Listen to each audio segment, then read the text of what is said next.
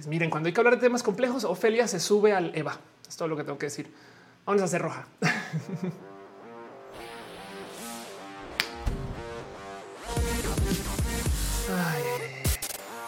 Muy buenos días, muy buenas tardes, muy buenas noches. Sean ustedes bienvenidos a Roja, el show que se hace desde mi casa, que yo conecto, que yo pongo a andar, que yo trato de hacer que funcione y que afortunadamente no se ha caído todavía. Yo soy Felipe Pastrana, la explicatriz, y esto es una transmisión en vivo. Yo creo que voy a tener que comenzar a decir eso porque hay gente que de verdad llega a los comentarios y me dice, no entiendo este video, llevas hablando 30 minutos y no llegas al punto del título.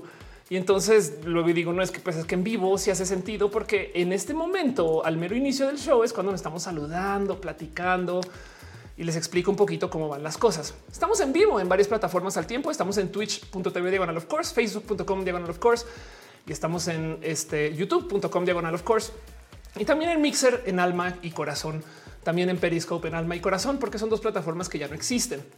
Este show, de hecho, exacto como les digo, se está haciendo desde mi casa. Yo cambio, yo switcho, yo pongo, yo muevo. Literal, tengo estas dos computadoras para hacerlo. Muchas gracias a la gente bonita de Dell que me dejó aquí a la mano esta Alienware para transmitir quien se encarga de que todo salga y este funcione con mínimos problemas, porque a veces hay unos por aquí y por allá. Pero bueno, también la gente chida, el buen Luigi Forester en particular, que me dejó esta roja hace muchos ayeres y fue el por qué hice roja. Y yo estoy haciendo los cambios. Ahora, este show no se hace eh, enteramente en la soledad, como estamos en vivo en varias plataformas. Entonces también eh, tenemos un sistema de multichat que saben que les voy a decir cómo funciona. Magia negra. Eh, funciona eh, eh, usando el poder del camotero. Y el tema es que transmito usando una plataforma que se llama Restream que me permite tener este chat. Por eso es que está aquí todo mezclado. Cada quien tiene su respectivo chat donde sea que esté pero aquí sale el mezclado y por eso es importante tenerlo acá, porque hay gente que no ve lo que se dice en Twitch, hay gente que no ve lo que se dice en Facebook, etc. Bueno, en fin. Y por consecuencia, ese chat está moderado y eso primero que todo es la otra gente chida que está detrás de este show. Caro, Uva, Uriel, Fabián, Monse, Jessy Tutix, Sigado de Pato, Acusi, Denise, eh, con dos S, Aflicta y Nisa Gama Volantis. De paso, eh, Gama Volantis, quien es eh, este, la persona que se encarga de los peluches de esta familia, quienes están por acá atrás. Muchas gracias. Veo que mis libros están cayendo porque saqué algunos, no, pero bueno. y también, justo como estamos transmitiendo en varias plataformas, hay todo tipo de cosas raras que hay con cada plataforma. Por ejemplo, pues primero que todo hay monetización con cada una, ¿no? Entonces se aceptan todos sus abrazos financieros o sus donativos en camote para poder hacer que este show pueda seguir adelante. Agradezco mucho que estén acá y por eso es que de vez en cuando ven piñas, porque nos agradecemos con piñas. Muchas gracias por su cariño, su amor, por ser parte de esto. La verdad es que me lo llevó este nada, pues al fondo de mi corazón. Ya haré este eh, Loyo dejó un abrazo financiero. Muchas gracias de verdad. Y también en Twitch, Sankoku chirió con unos bits. Muchas gracias. 3D de Mu se suscribió con Prime. Renar Larru se suscribió con Prime, aunque ayer, aunque no está transmitiendo, pero muchas gracias también. Y, Marisela López Lozano también se suscribe en el Facebook. Entonces, muchas gracias por su amor y su cariño, porque este show no podría suceder sin ustedes. Exactamente por eso. Mario Alberto dice: Los camotes sustituirán las piñas. ¿Hay emoji de camotes? Es una buena pregunta. pero bueno, y en eso de paso, yo tengo como esta promesa y más que promesa es un sinfín de infinito agradecimiento a la gente que está suscrita a este canal de no más mencionarles y darle las gracias, porque en últimas, miren, eh, gracias a ustedes que dejan su dinero mensual, pues yo puedo comer y también puedo asegurarme de que este show siempre tenga cables chidos y el micrófono chido y el camotero falso que no existe, que es un efecto de sonido chido también pero en eso le quiero super dar las gracias a eh, la gente que está suscrita en el Patreon. Arturo Aleana, Navarro, analógicamente, Simja, Jarajicheja, Javier Tapia, Chocodas, Aflicta, Inis 13, Francisco Godínez y Trini P. Gracias millones por su cariño, su amor. También hay gente que está suscrita en eh, el YouTube y agradezco mucho. Cuando ustedes se suscriben YouTube les da acceso a banderas, entonces pueden hacer cosas raras y divertidas en el chat. Por si quieres con una pequeñita marcha, porque mientras más se suscriben, más banderas me deja ir añadiendo. Ya se me van a caer los iconitos pero eh, ahí siempre hay más banderas. Un abrazo a Viviana García, Cintia Quentas, Diego VP, a Santiago Rovira, Brenda Pérez Lindo, Jessica Díaz, Obvia Lani, Cintia M. Márquez, Berta Hernández, Gloria Félix, Azucena Baeza, Noemi Ávila, Katza, Ale Galván, Denis Álvarez, Sam Silva Flores, Isaí, Fernando Rivielo, Josie Villarreal, Adel, Agustina Sosa, Yadeloid, René Cruz, Bruja, Marta Tuta, Transtuajes Chidos, Alev Gles, Raúl Fomperosa, Marilena Ramírez Ortega, Héctor F. Arriola, Jessica Iris Biel Mendieta, la Jessica que está por ahí en el chat, Pasos por Ingeniería, que tiene un canal bien con Ana Alejandre Tato, Osot Cristian Franco, Úrsula Montiel, Gerdas 2, Germán Briones, Moni Aranda, Sailor Fisherson, Josué Cortés, Maite Torre de Farías, Ana Cristina Mo, la ardilla del chat, también bajista, Gabriel Mesari, Frank Núñez, Rodrigo Pérez, Gibran Rivera, Yolanda Suárez, Víctor Hugo Curiel Calderón, Lucero Quilla, Afrodita 666, Satórica, Carlos Soto, Soliloquio de Lun, Mike Luno, Perruno H, te queremos Ofelia, también te queremos a ti, Perruno H, La Pastela de la Cocoa, Valentina, Luis Maclachi, Andrew Bete, Carlos Como, Aranza Steitzel, Marina Ron Galvez, Aflicta, Edgar Riego, Leonardo Tejeda, la gente chida que está suscrita en el, YouTube. Que nomás sepan que, eh, por ejemplo, cuando leo el nombre de Afrodita, yo lo digo en una voz normal, pero por algún motivo siempre se escucha así satánica. Saben, es como yo, yo lo dije normal, eh, normal satánica. No, entiendo exactamente. no es un efecto, de eh, tampoco no crean, pero bueno. Eh, Ana dice hace cuánto empezó esto. Acabamos de arrancar. De hecho, ni siquiera ha arrancado todavía. Estoy nomás como asomándome por la lista de la gente chida que me apoya y me deja su cariño y su amor y que está aquí para hacer que este show pues funcione. La verdad es que agradezco mucho que sean parte de esto. También un abrazo súper especial a la gente que está en el Facebook, a Marisela López Lozano, a Lilia Show, Marilyn Ochoa Rodríguez, Ismael Talamante Sant, Abella, Gustavo González y a DC Morga. Gracias por su amor satónica. Sala de noche dice presente. Exacto. Em, gracias por venir. De verdad, en general. Morningstar dice saludos desde el Facebook. Ay, eh, eh, V, eh, perdón, Mayrate BX dice cariño, amor y camotes. Exacto. Esto es lo que sucede en este show: el cariño, el amor y los camotes. Marta Patricia García dice llegué que me perdí de nada. Estamos arrancando. Renier Cruz deja un abrazo financiero. Muchas gracias, Renier, por tu amor y tu cariño. De verdad, de verdad. De paso, también hay gente que está suscrita en el Twitch. Gracias por su sub. Me lo llevo al fondo de mi corazón. Apoyan un chingo. Un abrazo súper especial a Garnachita, tía letal, ballena gordita, Wisteria, Kirby 474, ese Witch Tanya, ese camotero ahí sigue. Qué cagado. Un abrazo a Luxe 002. A lo mejor el camotero está viendo el show. Saludos al camotero. También un abrazo a eh, Asael Beltrán, aquí a 007, Mincy One, Penarrubra, Ezra 21, Leos Sánchez Core. Pablo de P9, Eric el tío, Joe Saurus, no es que jalo camotero, ¿eh? un abrazo a Beberido, a Gira Rock Play, a Samudio 98, Dani Axel 3, a Bruja del Mar Tatú, a Luis H, Carlos Cravioto, Cropbite, Jaime, sí, solo sí, pero no, Laira Els, a Mr. Corpset, Edgar Preseta 13, a David Pod, eh, Glanfar, Aaron B, Milo del Mal, Fausto Ceturino, Sinconit, Eriola Sakura, también a Artis Rose, Coco 666 otra vez, a Renan Larruga, a Jorge Garcú, es por ser parte de esto. Pero bueno, Apprentice dice eh, hola Ofelia de Bakersfield, California. Qué chido. No es de Bakersfield Corn, o sea, es un dato, no sé por qué me sé eso. Pero bueno, y sí, antes de arrancar, tenemos bandera nueva. Esta bandera puede que esté ahí más permanentemente. Para la gente que no ubica esa bandera, se llama la bandera Visa. Eh, y el diseño ya lo habrán visto varias veces en redes sociales, pero así como tengo mi bandera de la diversidad del arco iris, acá tengo mi banderita de eh, los feminismos. Entonces, este, eh, esos son los temas relevantes con los feminismos ahorita. Por si no lo ubican, no el color del movimiento en sí, esto que se lleva mucho por el tema del, palo español abortero y este, la, ola verde, la marea verde, todas estas cosas. Y ahorita que se está hablando también acerca del tema de la interseccionalidad y forman esta bandera. Hay muchas banderas más. Este es un millón, pero pues esta ya está ahí como eh, hecha con más cariño. Em, luego les cuento más y esta de hecho es un prototipo porque la primera es que se consigue una bandera así, entonces me ayudan a hacerla y, luego les cuento esa historia más a detalle. Pero bueno, ahí está y ahí se va a quedar. Dan Esquivel dice es festivo en Colombia y recordé que es lunes de roja. Órale, qué chido. Anamar deja también este un poquito de visa, besos visa. Gracias. Carolina Rodríguez dice grande Ofelia. Volviste súper especial los lunes. Gracias. De hecho, ustedes hacen que los lunes sean especiales porque pues para mí esto es mi abrazo financiero también un poco, ¿eh? pero esto es mi momento de abrazo familiar. Ven cómo ven cómo pienso yo en mi familia, mi abrazo financiero. Em, no, este es mi momento de cariño y amor y de verles a ustedes, porque les voy a decir algo. Preparar roja es un tema. Hay gente que me escribe como los lunes de oye, no quieres ir a no sé comer y yo así, güey. Los lunes tengo que preparar todo roja y estudiar y organizar todo. Entonces no, no, no vivo, no existo, no puedo ser persona. Y, y, luego cuando vengo a presentar con ustedes, ¿ustedes creen que el tema lo tengo listo y preparado? Ok, sí, pero para mí esto es una gran reunión donde en última se platican los temas, donde esto es más que solo presentar. Saben, yo no vengo a dar una clase, yo vengo a platicar con ustedes y aprendo un chingo de lo que me dicen ustedes en el chat. Naguito, Naguito Comadua está hablando por la vaquita y dice mu. Anda, Nancy eh, Garcilaso dice Ophelia ganaría un curso de trabalenguas, sería súper cool. Me divierto mucho. Monse Sánchez dice después eh, de tanto tiempo vuelvo a ti. Gracias por estar acá. Qué chido. Dice mi depresión me aleja, pero mi corazón me acerca a ti. Mira lo que la depresión diga, tú deja y a veces hay que sentir esas cosas así. Listo. A veces hay que hacernos bolita cuando estamos down, porque cuando nos hacemos bolita nos abrazamos. No, pero bueno, ese Jerry dice que estás tomando que se ve rojo. Estoy confesando implícitamente que soy Team Jamaica, pero bueno, Celina la vaca. ¿Qué dijo Celina la vaca? Seguramente este, eh, Mávila Morales dejó un abrazo financiero. Muchas gracias, muchas gracias. Ahora estoy muerta y dice mu. Exacto. Alejar dice yo permanezco hecha bolita. Qué chido. Eso suena divertido. Bruja de Marta, tú es quien dijo mu. Nancy Garcilaso dice son buenísimos los camotes. Estoy totalmente de acuerdo con eso. Ay, ay, ay, ay, ay, ay, ya vio, estoy muerto. Dice Celina, va la vaca, hace mu. miau, miau, Ancelovio dice te mando un abrazo enorme. Gracias por estar aquí. Gracias por estar acá. Uri Rodríguez dice Team Jamaica. Claro.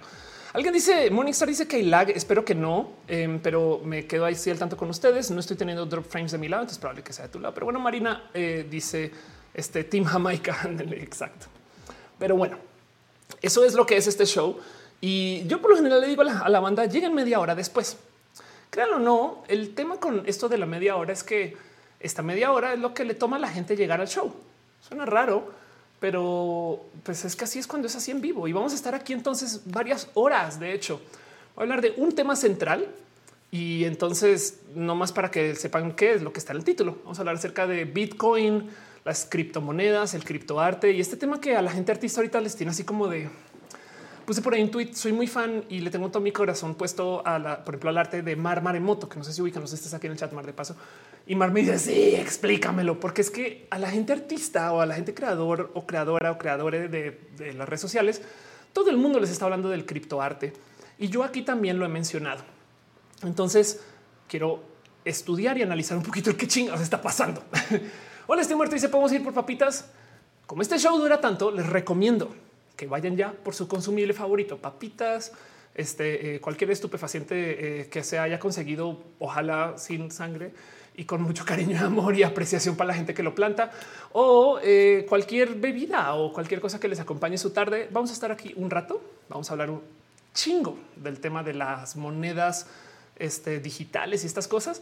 Y hasta les respondo sus preguntas si se les cruzan cosas, no? Pero bueno, veo una preguntota que dice It's Emily.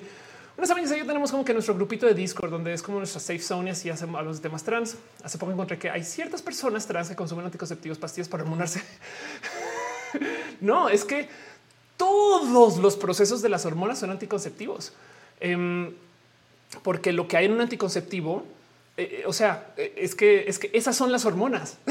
fin, así es, así es la cosa. cada quien te la receta diferente y listo.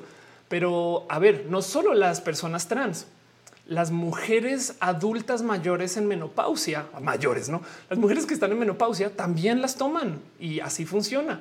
Es que los anticonceptivos en última son hormonas y listo. Pero bueno, en fin, eh, me dice alguien, ¿te trataste en hablar de este tema? Yo creo que un poquito sí, pero bueno. Leonardo dice, voy por un eh, power y unas chips adelante. Alex dice, yo uso anticonceptivos de los 15 a los 18, sí. Eh, me dice, la pastilla el día siguiente en sí depende de, es que es que es un tema de chequen, miren, hagan, háganse este ejercicio, chequen qué hay, cuál es el ingrediente activo en los anticonceptivos que toman y vean cómo van a toparse que son estrógenos de un modo u otro. Eh, suele ser a veces estradiol, que a la gente trans, bueno, lo pueden comprar así por suelto a veces, no a veces por inyección. Em, progesteronas que a veces se la pueden conseguir también suelta o, hay gente que las toma mezcladas y, por ejemplo las inyecciones anticonceptivos son eso, estrógenos y progesterona. Y la única cosa extra que toman las mujeres trans eh, tomamos o bueno, se suelen tomar el protocolo del tratamiento hormonal es una pastilla para bloquear testosterona y ya. Entonces, en esencia, tú eres una mujer menopáusica a los 25 y te tratan como tal. Pero bueno, Em, dice MDF estradiol, esos son estrógenos en la hormona femenina. Exacto. Oscar que dice gracias a tiempo. YouTube que dan RG dice no tengo internet y te ando viendo con mis datos. Cuida tus datos, cuida tus datos. Ahí recalentado, no te preocupes. Ya de y dice he llegado. Arnulfo dice que sabes de una función de Telegram que dicen que em, emula Clubhouse. Todo el mundo quiere copiar Clubhouse porque funcionó. Pero bueno, entonces en eso me gustaría antes de arrancar preguntarles a ustedes si han comprado Bitcoin. Saben de Bitcoin? Claro que saben de Bitcoin. Están en el Internet voy a dar una clase acerca de las criptomonedas. Pero primero hablemos un poquito del arte. Elizabeth dice, mándale saludos. Besitos, Liz. Gracias por estar acá. Dice Carla Quintero, eh, una chica trans está, pues es que más bien el cuerpo es como si estuviera en menopausia. No estás generando hormonas eh, y entonces las tienes que recibir de fuera. Y eso es. Aaron Mata dice: ¿Hay comentos en, Twitch? Sí, sí, claro, sí, claro que sí. Estamos en vivo en Twitch. No espero que sí. Gente de Twitch, por favor, manifiéstese. Al índice, yo estoy invirtiendo en las criptomonedas. Exacto, criptomonedas y el arte. Y Strings Aster. ¿Qué, qué, qué, qué, qué, qué, qué, qué? Ay. Bien, bueno, ahora sí, arranquemos formalmente. Vamos a hacer show. Hablemos acerca del criptoarte.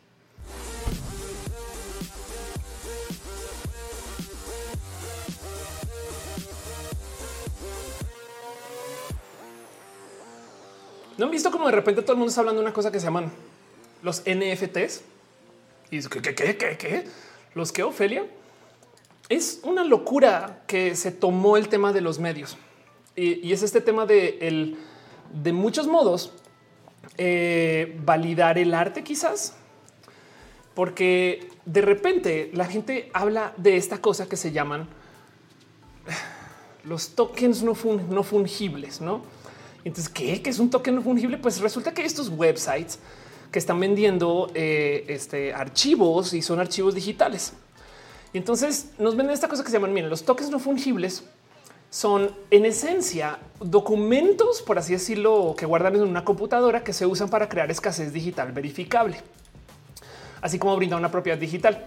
Y entonces lo que haces tú al comprar eh, eh, este arte NFT, por así decir, no es que estés comprando el arte en sí, sino que les voy a dar un ejemplo y, quiero que tengan esto en su corazón. Entre las cosas que yo hago en la vida, yo guardo cómics y tengo aquí conmigo. Este es un cómic de el Daredevil. Entonces esto es the, esto es The Man Without Fear y es eh, aquí dice eh, aquí está número uno octubre y está firmado por Frank Miller, el artista. Esto es una pieza que guardo muy cerca a mi corazón. Me la vendió una persona tristemente desesperada que necesitaba dinero. Pero lo importante de esta pieza de arte es que yo tengo un certificado de autenticidad. Y ese certificado de autenticidad, ¿qué significa? Ese certificado de entrada, por si no lo pueden leer, dice acá Dynamic Forces Inc. has issued this certificate to authenticate this issue of Daredevil number one. Como una, eh, eh, entonces es un certificado que dice eh, eh, lo imprimimos para asegurarnos que esto es, si es un Daredevil número uno, em, como parte de una serie limitada de 2000 que se hicieron y que las firmó Frank Miller. Y ahí está el certificado número 1793 y la firma de quien lo autoriza. Y entonces el tema aquí es, si yo tuviera este cómic solito, es más, sin la firma de Frank Miller, ¿qué significa? Ahora que tiene la firma, ¿qué significa?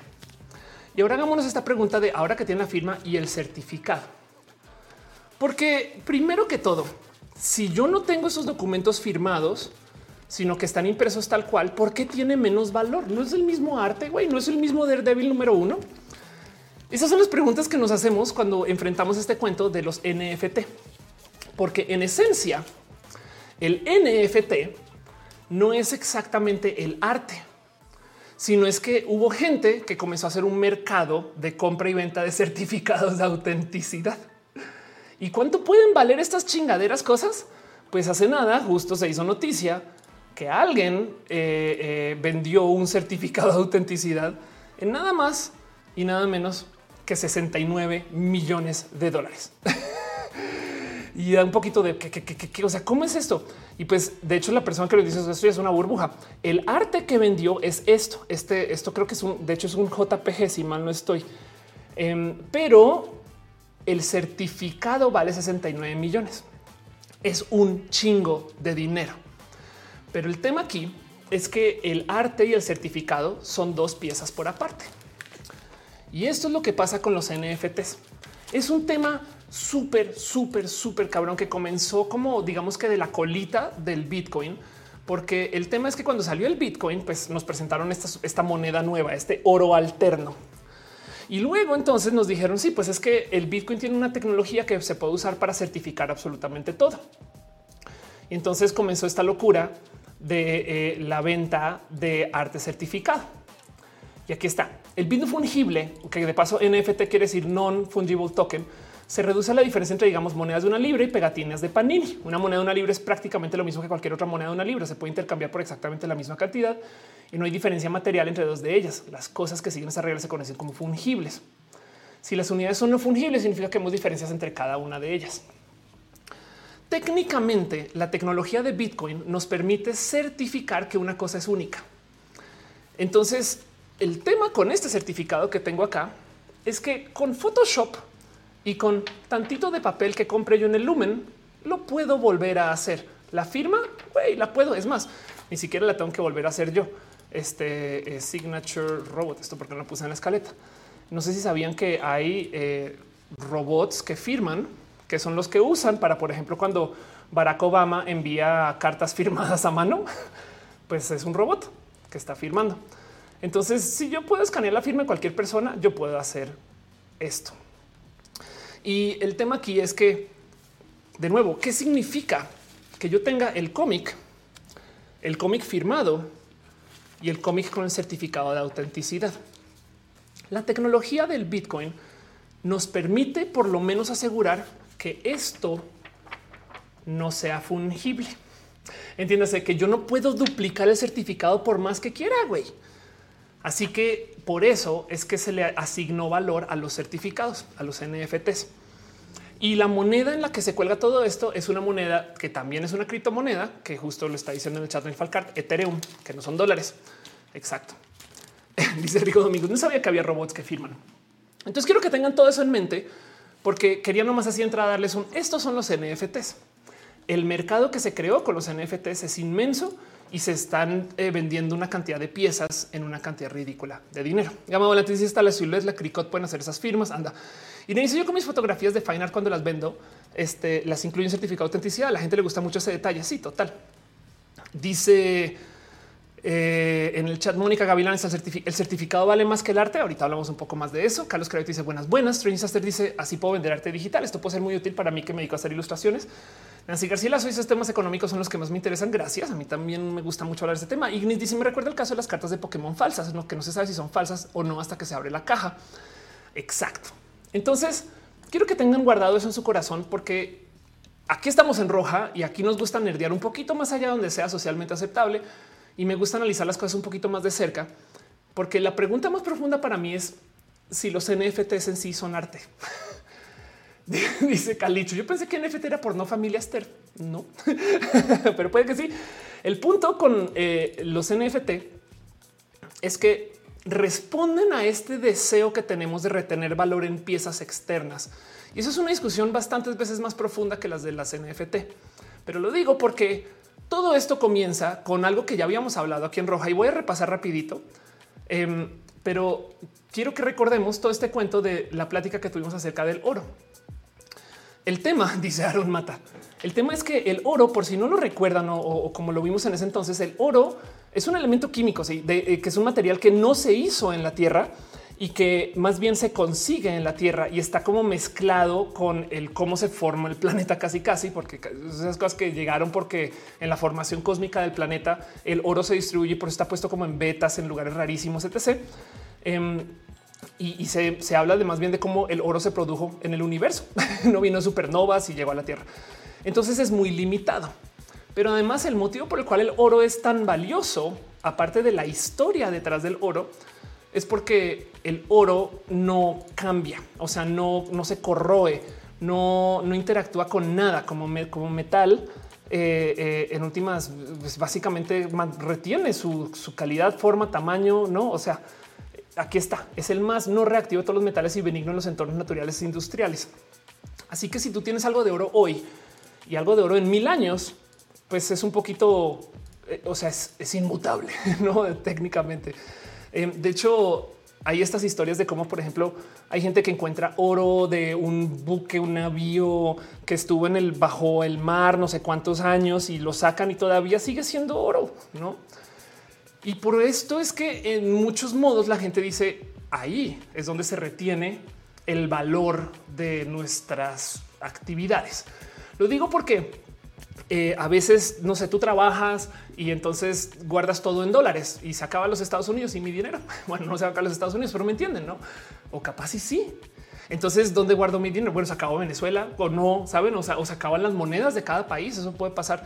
Así que el oro siempre fue visto como está como moneda que pase lo que pase. O sea, si se acaba la civilización, todavía va a haber oro y va a ser lo mismo. Esa es la mentalidad detrás del oro. Eh, y, hay muchos motivos más y, de nuevo tiene que ver con esta historia, pero por ejemplo el peso, esto ya lo hemos hablado antes, ¿no? Por si les suena como de vu, pero el peso, pues literal viene de decir un peso de oro, o sea, un peso, o sea, yo tengo una bolsa, la bolsa pesa tanto, entonces esto es un peso. y, entonces sobre eso se comenzó a formular el cómo se debería de transaccionar sobre un papel que representa el oro porque lo que acabó sucediendo es que cargar oro se volvió un desmadre, porque pues uno no lo consigues, dos es pesado, no? Así que apareció gente para decir: Mira, yo guardo tu oro y te doy un certificado de autenticidad y tú te lo llevas por todos lados. Y ese documento que tienes, en esencia, es un Ofelia tiene tanto oro guardado por mí. Entonces, imagínense que este certificado de autenticidad representa un gramo de oro y ustedes van y compran algo con ese, con ese peso equivalente a un gramo de oro. Esa persona luego no tiene que venir por mí por el oro, puede agarrar el mismo pinche certificado y llevárselo a otra persona. Y entonces ahora están todo el mundo está transaccionando con mi orito que yo tengo, bueno, con su orito que yo tengo que guardado en mi banco. y eso eh, son los billetes. Y de hecho, por eso los billetes parecen estas cosas. O sea, los billetes son certificados de autenticidad. Solamente que lo que dicen es en el banco hay tanto oro mío, por si quieren. Pero el problema es que el banco en particular, teniendo ese oro, luego puede comenzar a hacer cosas con él. Entonces, todo esto ya lo habíamos visto en roja, pero trae como una larga, larga, larga historia de cómo entonces la gente se colgó de tener oro para significar la literal riqueza de cada país. Y esto es como el precio del oro a lo largo de la historia. Y pueden ver, por ejemplo, que eh, aquí están las guerras mundiales, no pueden ver cómo se va depreciando y de repente esto es la Guerra Fría. Y vean que de hecho en la Guerra Fría van como en el 60, en el 68 por ahí. Y luego otra vez aquí en el 79 hay picos que llevan el oro a precios más altos que lo que ahorita. O sea, si, sus abuelos compraron oro acá y lo tienen guardado, igual y todavía perdieron dinero. Me explico. Así que hay algo ahí que eh, tener presente con el que fue lo que sucedió, porque si yo como país dependo de que la riqueza de mi país también tiene que ver con los eventos globales y demás, entonces puede que no tenga tanto control sobre cuánto dinero está circulando por ahí, porque el oro se puede avaluar o, devaluar muy rápidamente.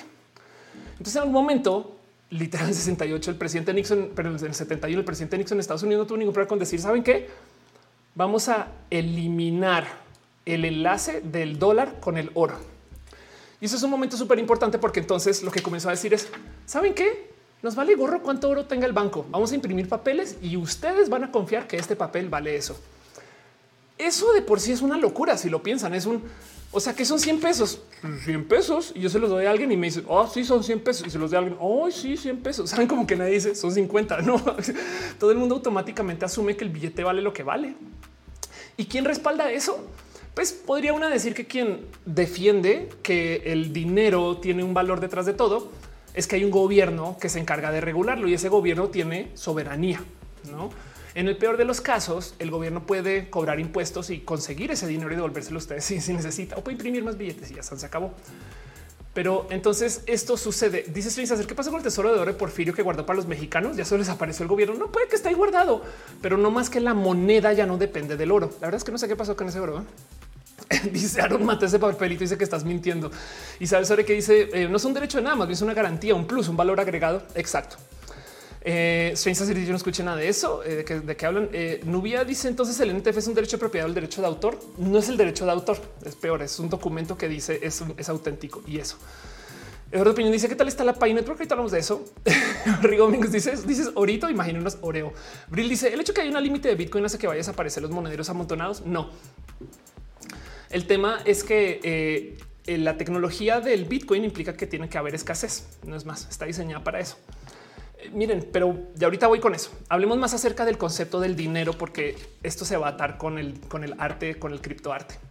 El tema es que cuando Nixon elimina el atar el papel moneda con el oro, primero que todo, ahora se puede crear dinero solo porque sí. Tú nada más le das a la impresora y salen 10 millones de dólares más que no tenías y los gastas de una vez.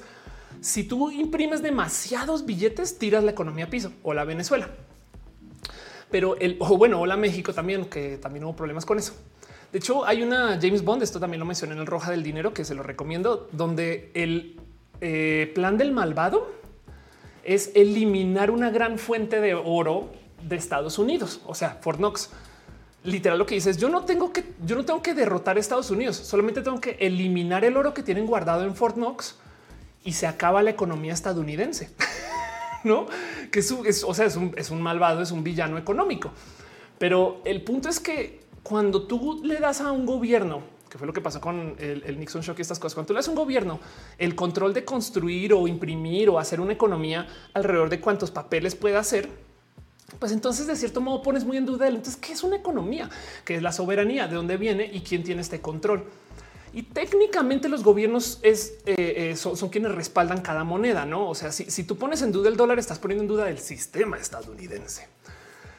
Dice Panda McFly, no me toquen ese vals. Uriel Montes dice ahorita eviten saturar el chat con piñas no abrazo financiero. Igual, bueno, pues en fin, pues sí. Este eh, Ana Irori dice cada vez que escucho Ophelia me explota la cabeza. Muchas gracias. Este, o sea, te gusta estar en show. No fue por las cripto cosas. Además, dejar un registro de dónde han estado. Ahorita vamos con eso. Pues como sea el punto es que el oro, al desconectarlo de las monedas de los países, se vuelve entonces como esta moneda, perdón el término, etérea que siempre va a estar ahí. ¿Por qué? Pues porque los romanos tenían oro y cuando se acabe esta economía algún día, ahí va a seguir ese oro. Entonces la banda dice, pues entonces eso, eso es, nos va a vivir más que nosotros y nosotras. Así que yo prefiero retener el valor del oro porque el resto no sirve para muchas cosas. O sea, sí, algunas aplicaciones medicativas, pero en última sirve porque brilla y no reacciona con nada. Y por consecuencia, entonces el oro se volvió la moneda de la desconfianza, por así decir, contra el gobierno. O sea, es un hecho que cuando hay más incertidumbre, la gente prefiere sacar su dinero del gobierno y guardarlo en oro. ¿Cómo puede funcionar esto? Imagínense que ustedes están en Venezuela pre Chávez y se enteran que viene Chávez. Compren oro. Porque igual y compran dólares y no es tan buen negocio porque a lo mejor no los pueden tener porque, porque por algún motivo ya no tienen acceso a esos dólares. Pero el oro sirve en cualquier país. Entonces, y también no solo el oro, o sea, pueden comprar plata si quieren, ¿no? O pueden comprar Ferraris y los Ferraris se los llevan, pero bueno, los Ferraris tienen problema. Pueden comprar arte y ahorita vamos un poquito con eso. El oro siempre era, eh, eh, o sea, históricamente la moneda que se usaba cuando, cuando la gente no confiaba en los gobiernos. Y, ahorita justo se disparó. Pero luego entonces comenzó a suceder esto con el Bitcoin, que el Bitcoin en esencia es también una moneda que funciona como el oro. Ahora, el valor del Bitcoin si tiene valores, lo sé. Y ahorita voy a hablar un poquito más a detalle de eso, pero el valor del Bitcoin en últimas es una moneda que se avalúa. Porque se avalúa. Voy a repetir eso. El valor del Bitcoin viene del tren del mame. Entonces, la moneda recibe y retiene valor siempre y cuando la gente sepa que existe. Es como Voldemort. Si la gente habla mucho del Bitcoin, entonces la gente puede a lo mejor tenerlo más presente y eso hace que el Bitcoin entonces pues despierte interés y la gente vaya invierta sobre el Bitcoin, lo cual despierta el interés, lo cual hace que la moneda se valore. ¿Me explico? Hay algo ahí acerca del Bitcoin que existe porque existe, es bien complejo y no lo puedes eliminar. Y entonces, bien que se puede decir eso de cualquier otra cosa. O sea, ¿por qué? ¿Por qué? Volvamos al tema de los coches. ¿Por qué que un coche sea color rojo lo evalúa diferente que cualquier otro? Güey, ¿qué tiene que ver eso? saben? Pero es un tema de cómo nuestra psicología funciona para tenerlo ahí presente.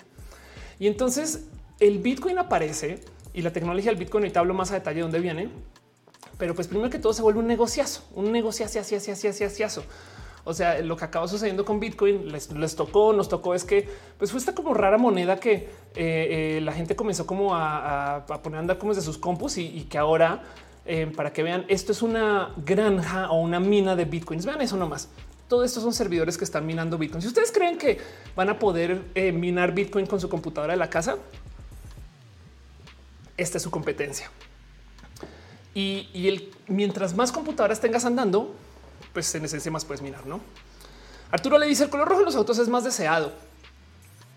Pues bueno, Y la pregunta es por, o sea, que tiene el rojo, pero bueno, sí, por a lo mejor es porque está promocionando el show o algo así. Lo triste de Bitcoin es que eh, cuando comenzó fue una propuesta para quitarle el poder a los gobiernos. La tecnología de Bitcoin está diseñada de tal modo que no necesita de un gobierno. Pero miren, no sé qué otra moneda, si ustedes jugaban con alguna moneda de chiquitos o chiquitas en la escuela, no como que intercambiaban con eh, eh, eh, palitos o papelitos.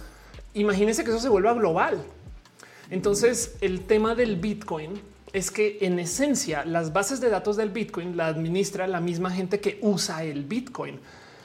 Y esto es digamos que desde lo filosófico, un peligro para los gobiernos, porque entonces ya no tienen control sobre el dinero en esencia, claro, dicen el Falcar, las criptos son en esencia un no, perdón, voy a hablar de eso. Cripto en Falcar dice las criptos son en esencia un si nos ponemos de acuerdo, cogemos todos. Exacto. El Bitcoin es administrado porque eh, por gente que no, no tiene como acceso o control o que no debe de eh, tener acceso a control a ningún sistema, digamos que central gubernamental. La idea es que cualquier persona lo pueda usar. Es punk. Eh, eh, es una propuesta que quiere romper con el sistema.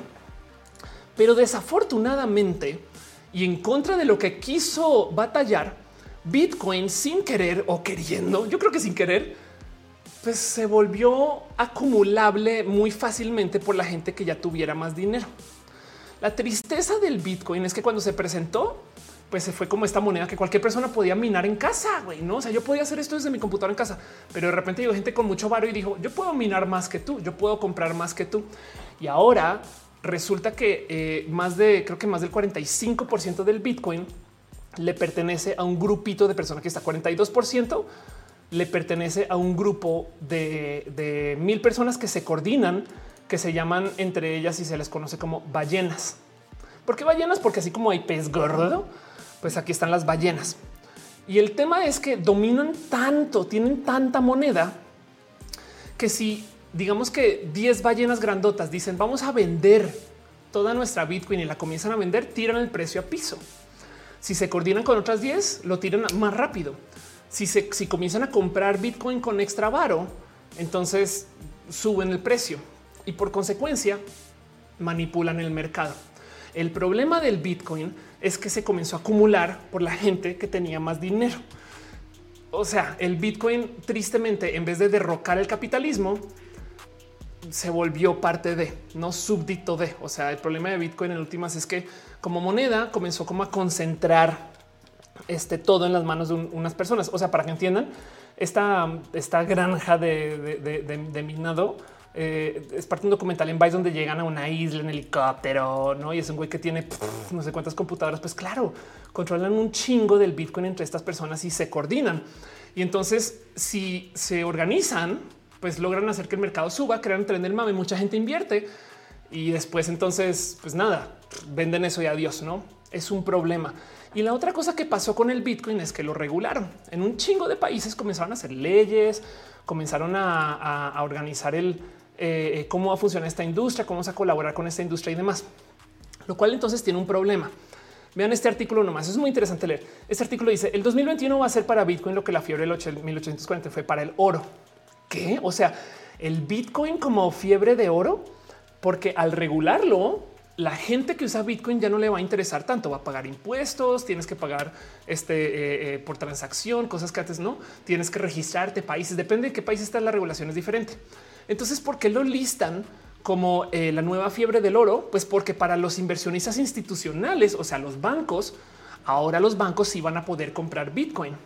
Entonces, en esencia, lo que hace la regulación es que le quita Bitcoin de la gente, de la banda, del pueblo y se lo da a los banqueros. Digo, es un decir, la verdad es que todavía lo puede comprar todo el mundo. Pero la otra cosa que le pasó a Bitcoin es que se cayó un poquito de los cielos por eso. Y aún así ahorita Bitcoin está disparado a comparación de hace unos años por, pues primero que todo porque la gente sigue convencida que el mundo se va a acabar pasado mañana y no les culpo, no más con el COVID, pero luego y con Trump, por ejemplo, también se disparó un chingo. Pero luego la otra es que ahora que está regulado, hay inversionistas muy millonarios que están invirtiendo sobre eso. Entonces vamos a ver si en últimas sí le ayuda o no le ayuda. Pero el punto es que el Bitcoin regulado quiere decir que un chingo de gente que estaba haciendo uso del Bitcoin antes ya no lo puede usar. ¿Quiénes? Pues personas que no quieren que su nombre esté muy en público, gente que por millones de motivos usa Bitcoin para hacer pagos. Por ejemplo, miren, si ustedes quieren enviar dinero a Venezuela, pueden enviar Bitcoin, pero si lo quieren enviar directamente vía banco, no pueden ese tipo de cosas. Monserrat Morato dice ya había muchas regulaciones con, criptomonedas. Sí, exacto. La verdad es que comenzaron a regular un chingo las criptomonedas después de que se volvieron muy famosas. Dice: Yo tengo una sensación de que aquí vamos a parar de peor en peor. Dracoman dice: Gracias al Bitcoin, las tarjetas gráficas son muy difíciles de conseguir. Ahora los mineros de Bitcoin parece que andan buscando laptops gaming. Sí, claro, sí, porque como usan estas tarjetas de video, entonces, pues eh, eh, nada, se, se comió el mercado porque es gente con mucho varo que está haciendo dinero. Además, Cristina solo dice: Me acuerdo esos años que había lugares donde te pagaban una parte en Bitcoin. Nadie quería ahorita lo que haría por recuperarlos. Ándale. A mí una vez eh, me dieron una business card de Bitso, una tarjeta de presentación que tenía un tanto de Bitcoin. No me acuerdo cuánto era, pero era un chingo. O sea, era un, era como a punto 02. Me explico. Eh, y, no me acuerdo cuánto es. Si, alguien sabe, eh, porque siempre le pienso de cuánto vale esa business card hoy, güey. Pero bueno, em, y, ya no sé dónde está. eh, Ana Irori dice esa mi preocupación por el Bitcoin. Si en realidad era para todo el planeta, o igual está más alcance la gente con más dinero. El diseño de Bitcoin era para todo el planeta. El tema es que se lo comió la gente con más dinero. Dice la variega, no hay forma de salir del capitalismo ni el Bitcoin se salva. Pues en este caso, eh, pues no. Aquí entonces está preguntando qué significa minar Bitcoin, no? Y es que entonces digamos que el Bitcoin ahorita no se volvió tan exitoso, se volvió muy exitoso. O sea, no es que siento que no, solamente que esa cosa iba volando y luego llegaron los gobiernos a decir, ok, espérate, espérate un segundo, porque tenemos que poner reglas, güey. Y ahora que hay reglas, le están entrando los bancos y los billonarios y demás. Entonces también el Bitcoin está disparado un poquito por eso, pero aún así no es la moneda que va a arruinar a los bancos. Si ven lo que está pasando, o sea, parte del valor de Bitcoin es adiós bancos, ya que está regulado es que ahora Bitcoin es parte del banco. Y entonces, eh, punto cero dos veces esos 22 mil pesos. Eso. Em, el punto es que las criptomonedas no solo son la moneda en sí, sino quiero que hablemos otra vez de esto. Porque quitando Bitcoin, ¿qué significa una criptomoneda? Pues repasemos eso y con esto podemos hablar del arte, les prometo. El tema es que Bitcoin fue una propuesta que vino para decirnos no necesitamos de los bancos. Piensen en eso siempre que piensen en la tecnología de Bitcoin. ¿Qué es lo que es un banco? Primero que todo, a ver, esperen, eh, eh, how much money is virtual? El otro día alguien decía es que la propuesta de Bitcoin es que todo el mundo va a tener, es que todo el mundo va a tener eh, dinero virtual. Ahora sí, y es de no, güey. El 92% del dinero ya es digital. ¿Por qué? Pues compraventas eh, en, ni siquiera en línea, sino pagos SPAY. O sea, lo que si, si lo piensan para comprar un coche, hasta un cheque se da o una transferencia o una tarjeta de crédito para hacer un pago grande o un plástico en débito para hacer un pago grande con autorización, lo que sea. Eh, y entre empresas también se cruzan un chingo de dinero y en ningún momento se está pasando. Eso no se paga en efectivo. Y lo que pagamos en efectivo, yo saquemos un chingo de billetes, pero si nos ponemos a contar, no es tanto. Entonces, la verdad es que sí, la gran mayoría del dinero ya es virtual. Entonces, ¿por qué nos interesa tanto Bitcoin? Pues es que recuerden, la idea es descentralizar la propuesta, lo que nos quiere proponer, lo que nos quiere dejar en la mesa es que la moneda no le pertenezca a un banco. ¿Y qué es lo que son los bancos si no donde tienen guardados nuestros billetes? Pues los bancos son bases de datos, güey. O sea, en el banco hay una base de datos que tiene cuánto dinero tienes y dónde lo has gastado. Saben? Es un Excel, un Excel grandote. Nunca guarden sus bases de datos en Excel, pero me entienden. Mm. El tema es que cuando tú vas a tu banco y le pagas a tu cuate, ellos van a su Excel y te quitan así 200 pesos de tu casilla y en el de tu cuate 200. Listo, ya le pagaste.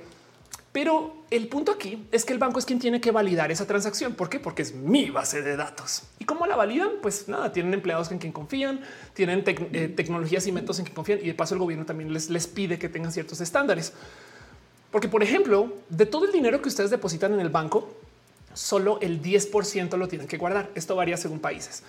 Esto quiere decir que si ustedes depositaron mil pesos, el banco tomó 900 y se los dio a alguien más. ¿Por qué? Pues porque es un préstamo y esa persona le va a pagar con créditos. Así que ustedes van al banco y le dicen dame mis mil, pues Puede que los tengan, pero no van a tener los mil de todo el mundo. Y así es como se quieran los bancos. De hecho, muchos bancos lo que tienen seguros en contra de esto. Si de repente mucha gente pide devuelve mi dinero y el dinero está por allá todo prestado, tenemos problemas. Perdón, veo que están dejando un abrazo financiero. Lo dejarán muchas gracias. Que dice hoy cambiaron los términos y condiciones de Santander por lo que tienen que revisar nuestra geolocalización y hacer transferencias. Claro, claro que sí. Claro que sí. Yo culpo al narco y estas cosas cuando se trata de eso, ¿eh? pero pues a ver qué pasa. Pero bueno, em, entonces el caso es que hay que tener presente que este proceso de yo deposito algo y el banco automáticamente lo presta, crea dinero. ¿Por qué? Porque si hagamos una microeconomía donde el banco está en la quiebra, es un banco nuevo y acaba de abrir y yo deposito mil, pues cuánto hay en la economía? Mil, pero el banco prestó 900. Ahora en la economía hay 1900 más los intereses. Y, esto simplemente quiere decir que así es como más o menos se genera. De hecho, también por eso a veces aquí se genera la inflación, no? Porque es un tema de cuánto se presta y cuánto no. Dice, estoy muerto el banco. ¿Tu dinero? ¿Cuál dinero? ¿Cuál dinero? ¿Cuál dinero? Piñas en Facebook. Perdón, sí, no estaba leyendo las piñas del total porque, eh, pero eh, eh, un abrazo a ese Gis Castillo en Facebook, Cosme Pérez Liana, Manuel Alejandro Flores Rojas y Yuri Maldonado, Mare Recortes. Un chingo de gente. Perdón, perdón. Gracias por ustedes y por apoyar y por dejarme de su dinero este familiar, ya que dije que las familias son dinero porque soy horrible, soy una persona horrible. Entonces, por dejarme su cariño, sus abrazos financieros. Eh, también abrazo también a Necasha, Fabián Ramos eh, y a Mel Corret, quien se suscriben, dejan cheers, a vaso de gracia también. Gracias por su amor y su cariño y ser parte de esto. Pero bueno, y también la gente que está dejando eh, amor y cariño en el YouTube. Arnulfo García se suscribe piñas para ustedes. Muy bien, espectacular.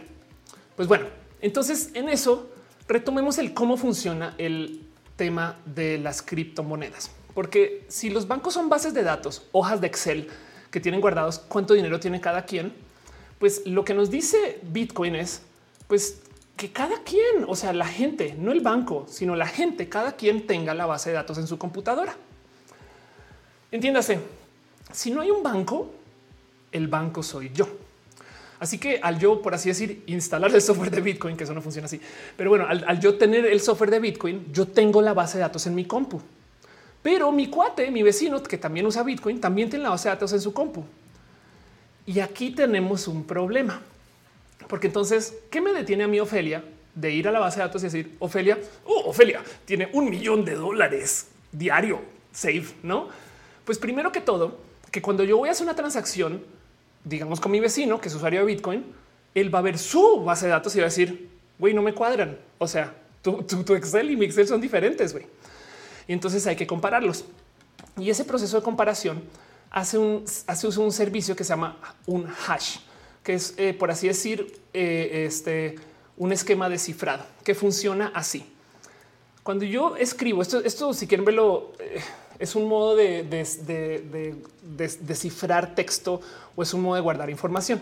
Pero lo que tenemos aquí es un campo de texto que si se fijan, em, a medida que se escribe en el campo de texto, acá abajo hay una cosa que dice hash, este, eh, que, no es sino que se ingrese una letra, perdón, que dice, no es sino que se ingrese una letra y vean cómo va cambiando el hash. Aquí está. Entonces imagínense que esa listota que está ingresando esa persona de cierto modo es la lista de compras y ventas que tengo yo. Cada vez que se ingresa un texto, cambia esta cosa que se llama el hash. ¿Qué es el hash? Imagínense que yo tengo justo mi documento de, compras y ventas y al final llega un notario y le dice sellado, ¿no? Y ese sellado es un sello único. Ese sello único se produce por medio de un cálculo matemático y por eso es que se requiere de computadoras. Perdón, Fernando se nos deja un abrazo financiero que es mi primer super chat. Muchas gracias. Solamente quiero decir que te admiro yo a ti. Gracias, Fernando, por estar acá. Gracias de verdad, amor. Y bueno, entonces el tema es que si tú modificas, no digamos que llega el notario y lo sella y de repente tú dices, bueno, pero Ofelia tiene un millón de dólares. Al modificar eso, el sello del notario cambia. Y cómo funciona el Bitcoin, ni siquiera el Bitcoin, sino el blockchain, que es la tecnología sobre la que está montada Bitcoin, es pues yo, yo no tengo hojas con todas las transacciones, yo tengo cuadernos. Entonces cada hoja tiene sello de notario, un hash, y cada cuaderno tiene sello de notario. Y cuando yo tengo un cuaderno con un sello de notario que dice sello número 4529, lo que sea, no, y lo tengo aquí, el próximo cuaderno que yo saque, pues ya no tengo que anexar el otro, sino simplemente se lo dejo por ahí guardado en algún lugar y digo, ah, sí, el cuaderno anterior era el 4722. Me explico como que simplemente eh, mantengo la cadena y por eso se llama blockchain. Cada cuaderno tiene una cadenita y dice este cuaderno sigue desde el 4722 y tiene estas transacciones y luego entonces se va al próximo. Y entonces cada vez que se cierra un cuaderno y lo sella un notario, le da un hash, un número único de verificación. El tema es que si de puro chance algún listirijillo, porque además vean, este cuaderno tiene, este es el hash y este es el anterior. Si por algún motivo algún listirijillo de repente dice yo voy a modificar el, el cuaderno 2, no? Entonces, como este cambia el sello del notario automáticamente, todos los otros cuadernos se vuelven inválidos. Así que es muy fácil usando la tecnología de Bitcoin saber si alguien modificó un dato que las otras personas no puedan confirmar. ¿Cuál es el problema? Que yo tengo que verificar esto contra la gente en mi red. Entonces Bitcoin todo el día tiene que estar comparando con tú tienes el 47, que tú tienes el 47, que tú tienes 47. Y este proceso de estar comparando todo el santo día con un chingo de gente consume un chingo de energía, porque en una base de datos centralizada, cuando tú vas con el gobierno, pues en esencia el Excel está en una computadora. Estoy simplificando las cosas, lo sé. Entonces es una computadora prendida, pero como cuando es una este, red centralizada, cada una de estas tiene que checar con cada cual. Y a medida que crece la red, entonces eh, el trámite se vuelve inmenso. Imagínense hacer una compra en tianguis, pero para poder comprar tener que ir con todos los marchantes y todas las marchantas para asegurarse que el cuaderno esté chido. Va a tomar un chingo de tiempo. y por eso es que el Bitcoin o este el blockchain es complejo con esto del consumo de energía, porque no solamente es así. Mi banco dice que todo está chido, sino es de un segundo que tengo que verificar con todo el mundo. Dice Cintia que es una actividad inacabable y es una enredadera, como dice Aaron Mata, pero el tema es que funciona. Y lo importante aquí y el por qué esto es tan revolucionario es porque esto es un sistema que no requiere de autoridades para validar que algo sea verdad. O si quieren ser bien pedantes, lo que pueden decir es que la autoridad es la matemática. Saben? El tema es que esto es un sistema comunista, un sistema del pueblo para validar si las cosas son lo que son. Y entonces la tecnología de blockchain, de muchos modos, eh, sirve para validar no solo dinero, sino un chingo de cosas. Esto es súper, súper filosóficamente profundo, porque dice Gama Volante, dice anarquista, exacto, porque ya no necesitas de es que quién es el banco? Pues una persona que decimos que va a ser más importante. ¿Quién es el notario? Una persona que se puso ahí que tiene la facultad de notario. ¿Quién es el juez? ¿Quién es? Saben, siempre hay una dinámica de poder, pero el Bitcoin en, el, en, el, en toda esta tecnología del blockchain, ¿quién es? Nosotros y nosotras. Y entonces esto le dio en la madre a lo que es el validar cualquier cosa. Lo más impresionante de todo es que quien se inventó esta espectacular tecnología, Satoshi Nakamoto, quien nadie sabe quién es. Un día apareció un white paper eh, que explicaba qué era el Bitcoin. Así se publicó, se publicó un documento que dice esto es el Bitcoin, esto es el, esto, esto es cómo puede funcionar y esto es el blockchain firmado Satoshi Nakamoto, que es un nombre falso, es un seudónimo. Y entonces todo el mundo de adivinar es una persona, si son varias personas. Eh, eh, saben como que nadie sabe, nadie sabe. Y entonces hay gente que dice no, ya yo ya, vi quién es. Puede ser una persona japonesa, puede no. Y eso le añade a la validez del Bitcoin, porque es como que quien sea que lo hizo, tampoco lo hizo porque quería ser famoso y dominar el mercado. Saben, hay mucho que decir ahí. Em, este, pero bueno, eh, dice este, le dice Oli. Eh, dice Noelia, ya se me quitaron las ganas de una mina de Bitcoin. Arturo le dice en la parte fea es la parte fea del Bitcoin. Se toma tiempo en validar tu pago. Por eso no es tan fácil llegar a, la, a comprar tiendita y pagar con Bitcoins. Eh, también porque la tiendita confía más en el gobierno que en el Bitcoin, no? Pero bueno, en una época cuando se volvió como muy, muy, muy en boga el tema del Bitcoin y, las criptomonedas y el blockchain, Luego todo el mundo comenzó a decir esto porque esto no solo, no solo para el Bitcoin. ¿Dónde más le podemos? Esto era muy divertido de ver. ¿Qué más le podemos poner blockchain? No, porque si lo piensan, imagínense, tenemos una tecnología para validar entre la gente si las cosas son lo que dicen que son o no.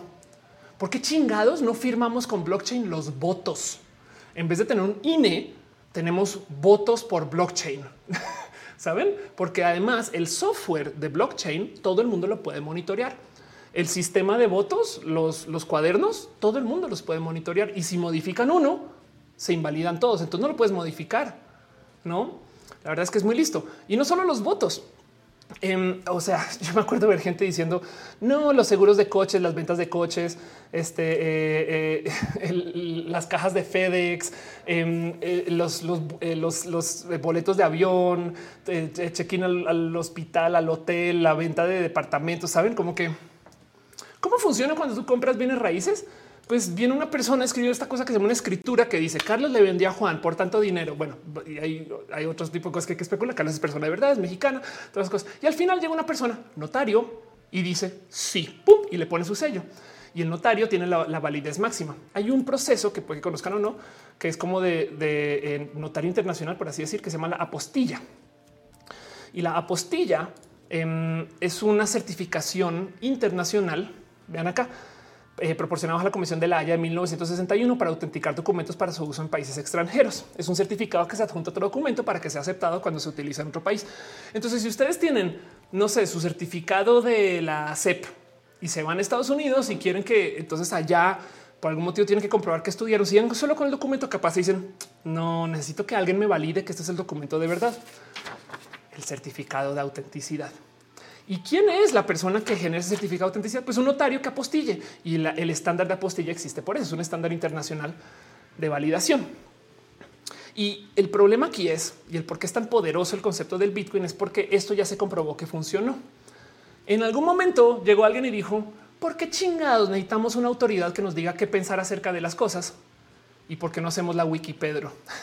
la Wikipedia fue una propuesta de yo, yo doy el conocimiento. Yo escribo. O sea, em, eh, este eh, eh, vamos a ver, Luis es un apellido. Evidentemente, ustedes sabían que pueden entrar a cualquier artículo em, este, y editarlo, no? O sea, y acá está todo lo que quieren editar de cualquier artículo de Wikipedia. De hecho, pueden, si no les, o sea, em, este aquí está. Pueden ver el historial de las ediciones de todos los artículos, quién, por qué, por qué lo editó, cuándo, en qué mes. De hecho, pueden ver la versión de lo que editó, lo que añadieron, lo que quitaron. Y también hay páginas de discusión, porque hay gente que, em, que, discute. Es más, si quieren, vean esto. Eh, eh, feminismo, Wikipedia. Esto lo descubrí hoy. Evidentemente saben que están estas feministas radicales trans excluyentes que dicen que el género no existe. Y entonces acá dice el género es em, Perdón, el feminismo es aquella tradición política, la modernidad igualitaria democrática que mantiene que ningún individuo de la especie humana debe ser excluido de cualquier bien y ni de ningún derecho a causa de su sexo. ¿Qué? ¿Cómo que de su sexo? Ahí no debería ser el género. Pero entonces venimos acá a la página de discusión y esto, esto me dio mucha risa de ver hoy. Dice alguien, este documento, esto fue antes de que antes decía género. Y entonces este documento confunde igualdad de género con feminismo. Esto es un, esto es un eh, enunciado transexcluyente. ¿eh? Pero vean, cómo discute la gente. Si no te importa, haz el favor de escribir respetando las normativas de la RAE, que no son meramente decorativas, aunque te cueste creerlo. Tienen su justificación. Y no recuerdo que el color púrpura está directamente relacionado con el movimiento feminista global. De hecho, es como que eso es el rosa. Pero no recuerdo haber leído nada sobre el color púrpura en relación directa al feminismo, salvo que haga alguna alusión a la obra de Alice Walker, el color púrpura. Y luego alguien le dice, tengo que decir que no está lógico que las mujeres quieran cambiar el mundo habiendo dibujos animados como la serie Doraemon. Pero eh, de eso se trata la Wikipedia. La colección del conocimiento humano la administra la gente, el pueblo, saben? No una autoridad. Y sí, Wikipedia tiene una autoridad, pero el punto es que no es eh, la gente de eh, este, no sé, británica. ¿Quién es británica? Y curiosamente, Resulta que el permitir que cualquier persona pueda la Wikipedia y de repente decir Ofelia Pastrana tiene un millón de dólares y vuela, sabe volar, no? Si que alguien va a resulta que esa práctica que da mucho miedo. O sea, alguien puede decir que Osama Bin Laden es presidente de Estados Unidos. Sí, sí pueden. Eh, quizás un artículo así ya no pueden, pero eh, eh, pueden decir algo, pueden decir lo que quieran de Vicente Fox. Y el tema y eso, el tema es que la Wikipedia resulta que es tan precisa como la enciclopedia británica. Entonces se comprueba que el darle poder a la gente a la larga es igual de desmadroso que no hacerlo. Y entonces mucha gente eh, eh, se trae estos pensares de claro, es que también por eso es que, o sea, yo la neta sí prefiero el Bitcoin donde es código abierto. Yo puedo ver todo, puedo ver todas las transacciones que el gobierno, que cuando le da la gana imprime los billetes y no dice nada, nada, saben? Hola, este muerto dice sabes volar. Eh, Bruce dice me cierro los ojos, ve y descansa. Gracias por estar acá de verdad. Víctor 5308 dice: Yo tengo 12 añitos y lo entiendo. Fabián Ramos dice: Megalo, no me lo creo. Mencionó el gato cósmico. Vladimir Turral dice: eh, Este no recuerdo dónde más o menos eh, terminas Bitcoin. Ah, dónde cómo viene el Bitcoin al año. Jaime Martí dice: eh, Ya cualquiera puede, ya cualquiera no. Es que siempre por diseño la Wikipedia está hecho para que cualquiera pueda publicar. La Wikipedia es completamente libre. Bitcoin también. Ese es el tema. Aaron Mata dice un documento que te valía otro documento. Claro. Eh, Luz 9 dice blockchain te sirve para certificar las selecciones, servicios médicos, productos de tinta de la esquina. Exacto. Cintia Kent dice apostilla, cosa que uno sabe cuando tienen que tramitar una residencia. Eh, la marcha doraemónica dice Karen. Este dice Fabián Valdelamar, si es comunista, no socialista. Gracias. Eh, Alex dice que cualquiera pueda publicar y que cualquiera pueda editar y que cualquiera pueda revisar. Sí, total. Em, entonces hay algo ahí eh, donde, donde la Wikipedia solita es una muestra de cómo estas cosas sí pueden funcionar. Y la verdad es que Bitcoin también. Como que el problema de Bitcoin es que está diseñado con un error de consumo de energía. Porque este tema de estar siempre comparando contra todos los cuates desafortunadamente implica que mientras crece el blockchain, crece su consumo de energía. Eso es una lástima porque quiere decir que siempre va a consumir más y es exponencial. Es una lástima. O sea, no, no es como que si tienes 10 de, de Bitcoin, entonces tienes 10 de, de, polución. No, si tienes 10 de Bitcoin, tienes 100 de polución. Si tienes 1000 de Bitcoin, tienes un millón de polución. Y entonces, bueno, exponencial no necesariamente, pero crece, no crece lineal. Y el punto aquí es que, pues primero que todo, hay que echarle un poquito de reversa ese argumento de que es el Bitcoin o el blockchain el que poluciona y ensucia es el hecho de que estemos usando fuentes de energía que no sean renovables. Pero de todos modos, quiere decir que tenemos que también instalar un chingo de nueva generación de energía si queremos que el blockchain crezca. Y eso solito es un motivo para decir, entonces no es la solución final. Pero como sea, el punto es que es una joya porque nos da un nuevo gobierno mundial o gobierno de la gente. Es como el esperanto, que es un lenguaje para todo el mundo saben como que la propuesta filosóficamente hablando es muy profunda. Pero la idea del el Bitcoin y de las monedas, de las criptomonedas, es que es una moneda de intercambio que tiene una tecnología, que tecnología está hecha, cuya tecnología está hecha para poder no más validar que las cosas sí sean verdad. Entonces, eh, la locura del Bitcoin y la locura de el que existe una moneda externa es que nadie la controla y todos la controlamos. Y la locura del blockchain es que tú puedes validar cualquier cosa, porque en últimas les ha pasado que les han robado algo en el Internet, una imagen, un dibujo, un video, un audio, algo. Saben como que o publican algo y dicen en cualquier momento la gente lo puede bajar o han robado algo ustedes. Van y descargan una imagen por allá de Google Images y la ponen una presentación de lo que sea. Exacto. Pues entonces, ¿cómo detienes eso? Y desafortunadamente es bien complejo porque en últimas, la verdad es que si llevamos mi cómic con la firma de Frank Miller a sacarle fotocopias, pues ya no me explico. Es más, esto lo imprimió una impresora. Entonces, claramente esto se, puede hacer muchas veces este cómic. Así que, ¿dónde está el valor del cómic? Saben si, puede existir 100 millones de veces y cualquier persona lo puede copiar. No es un tema de talento porque existen máquinas para eso, aún para la firma. Y pues por eso es el tema del certificado. Entonces, ¿qué tiene que ver todo esto con el arte y los NFTs? Pues que evidentemente, claro que también puedes tú aplicarle certificados de autenticidad al arte. Dice Alan Arreola, me roban unos nueve puntos. Jaime Martí se me roba una idea. Es muy robable. Las ideas son robables. Fernando Cernes dice las vallas de Animal Crossing cuentan como criptomoneda. Claro, no cuentan como moneda virtual em, porque no usan, no usan blockchain. Arturo le dice entonces necesitamos energía nuclear para poder utilizar de manera efectiva las criptos. Ni siquiera. No, el problema de las criptos es que eh, va a tocar rediseñar cómo funcionan para que consuman energía de modo diferente. Pero tristemente eso implica rediseñar eh, las monedas de tal modo que existan, por ejemplo, espacios centralizados. Y el problema es que ya existen. Es que el problema de ahorita de las criptomonedas es que le pertenecen a muy poquitas personas y entonces son manipulables. Tristemente, pero bueno, Em, dice Mauro, no, me robaron un chiste, claro. Sofía León dice, pero por eso muchas minas están en lugares fríos y si yo recuerdo muchas en su país, eh, Balkan, donde está la mayor energía renovable. Sí, exacto, total. Sí, la verdad es que igual si tú logras reducir eh, la cantidad de consumo, yo creo mucho eh, en el concepto del Bitcoin y me parece que sí es necesario que tengamos un contrapeso a los gobiernos. Em, pero el problema es que la tecnología está fallida. Eso no quiere decir que los gobiernos no tengan tecnologías fallidas. De entrada, los gobiernos pueden imprimir dinero cuando lo necesitan, entonces genera corrupción, no solito. Pero bueno, eh, Robin Yoko dice: ¿Crees que en algún punto el mundo solo usa monedas virtuales? Eh, pues ahorita ya el 92 de la moneda que se usa es virtual. Entonces, en esencia, eso ya llegamos, ahí ya estamos. Luis dice el Nemesis de las criptos, este, eh, la computación cuántica. Eso es verdad. Eso es verdad. Uriel dice, Uriel dice: Me robaron un tweet. Pues imagínense que en el 2017, mientras estamos en el boom del Bitcoin, alguien dijo: ¿Saben qué? Vamos a certificar con cripto gatitos que hicieron un juego que se llama CryptoKitties y el juego era un mercado para vender gatitos y cada gatito se certificaba con un certificado de autenticidad completamente válido.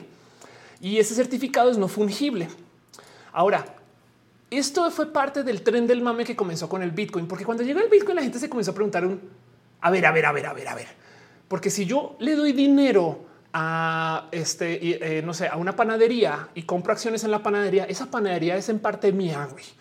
Entonces hay algo ahí, no? Si yo compro, este, eh, no sé, bonos o si compro dólares, pues tengo de cierto modo tantita parte del respaldo del gobierno, que yo sé que no vas a, pero es una criptomoneda que güey, le estoy dando dinero a alguien para que me dé un palito que diga, mira, esto vale tu moneda, no?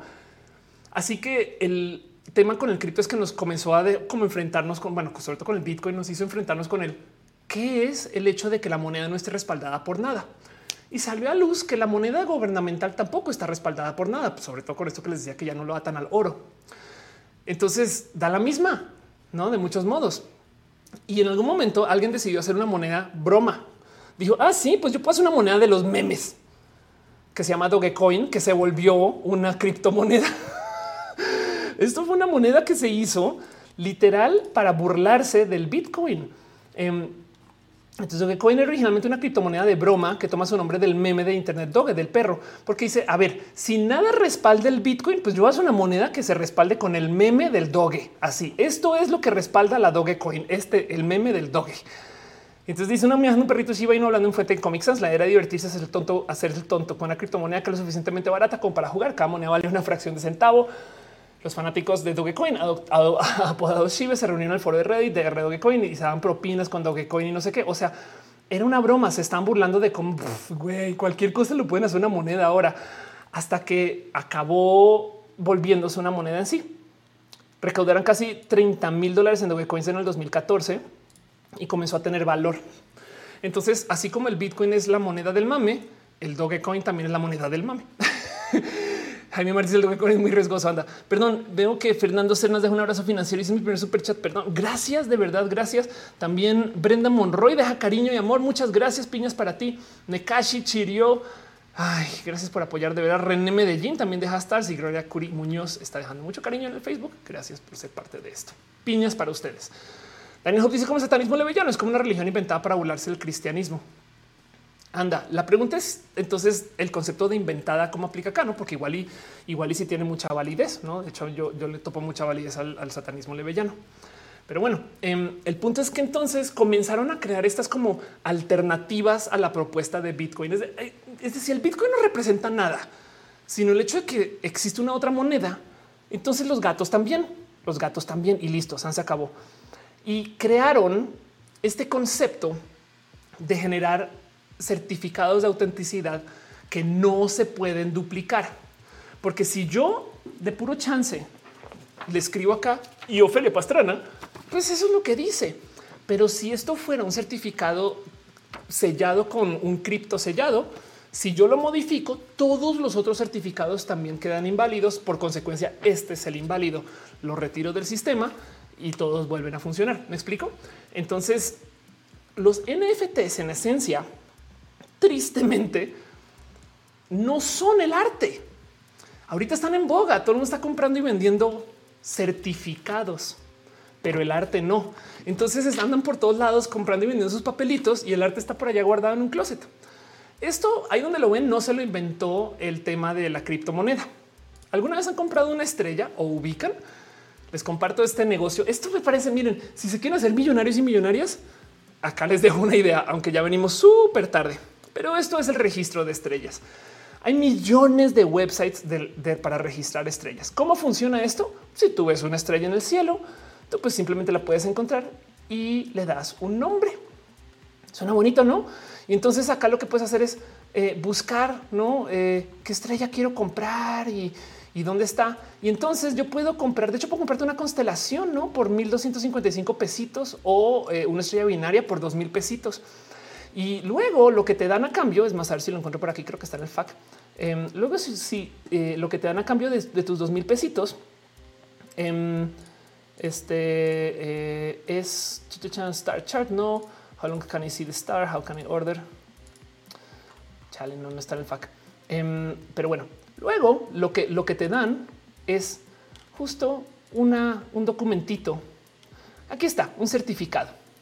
Y este certificado puede tener varios diseños y el diseño lleva el nombre de la estrella. No, no está bonito esto. Saben como que sí, un poquito de sí, güey, sí está chido. Como que sí me gusta. Eh, eh, puedo, de hecho, o sea, aquí están los signos de zodiaco y demás y no sé qué. Entonces en el certificado, pues me llega a la casa un documento que dice esta es tu estrella.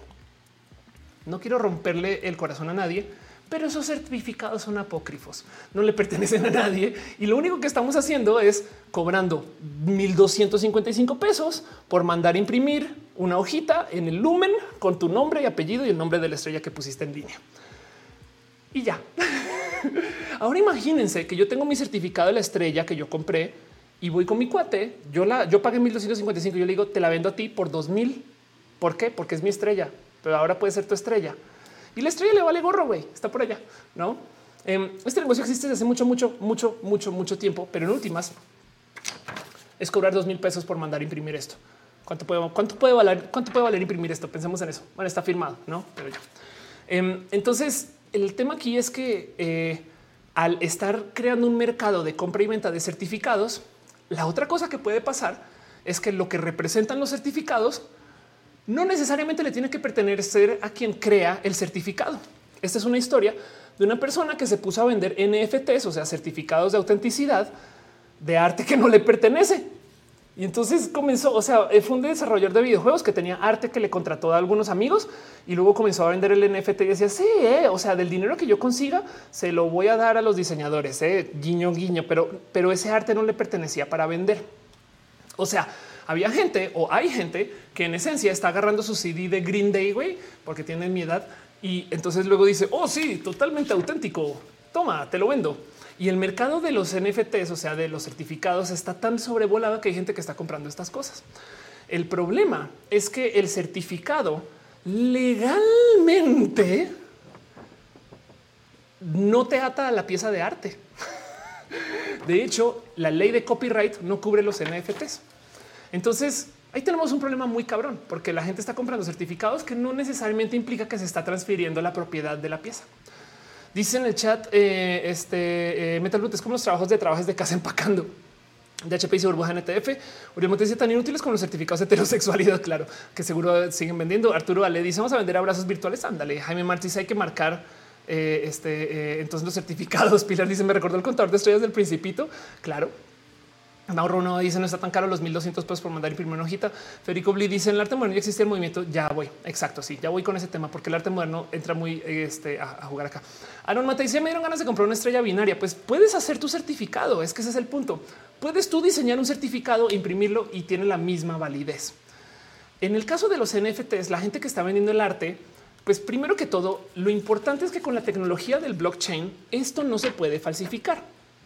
Así que eso es lo que retiene el valor de que este es el único certificado que existe con el número 1793 en el mundo y nadie, por más que quiera, lo va a poder cambiar. Pero el GIF o el JPG o el gatito o el diseño, ese sí lo pueden copiar.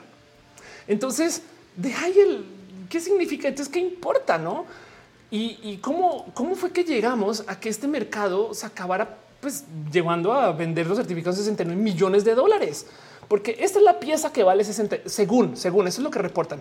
Esta es la imagen que vale 69 millones de dólares, que en esencia yo ya le puedo dar descargar. Me explico, Save Images, listo.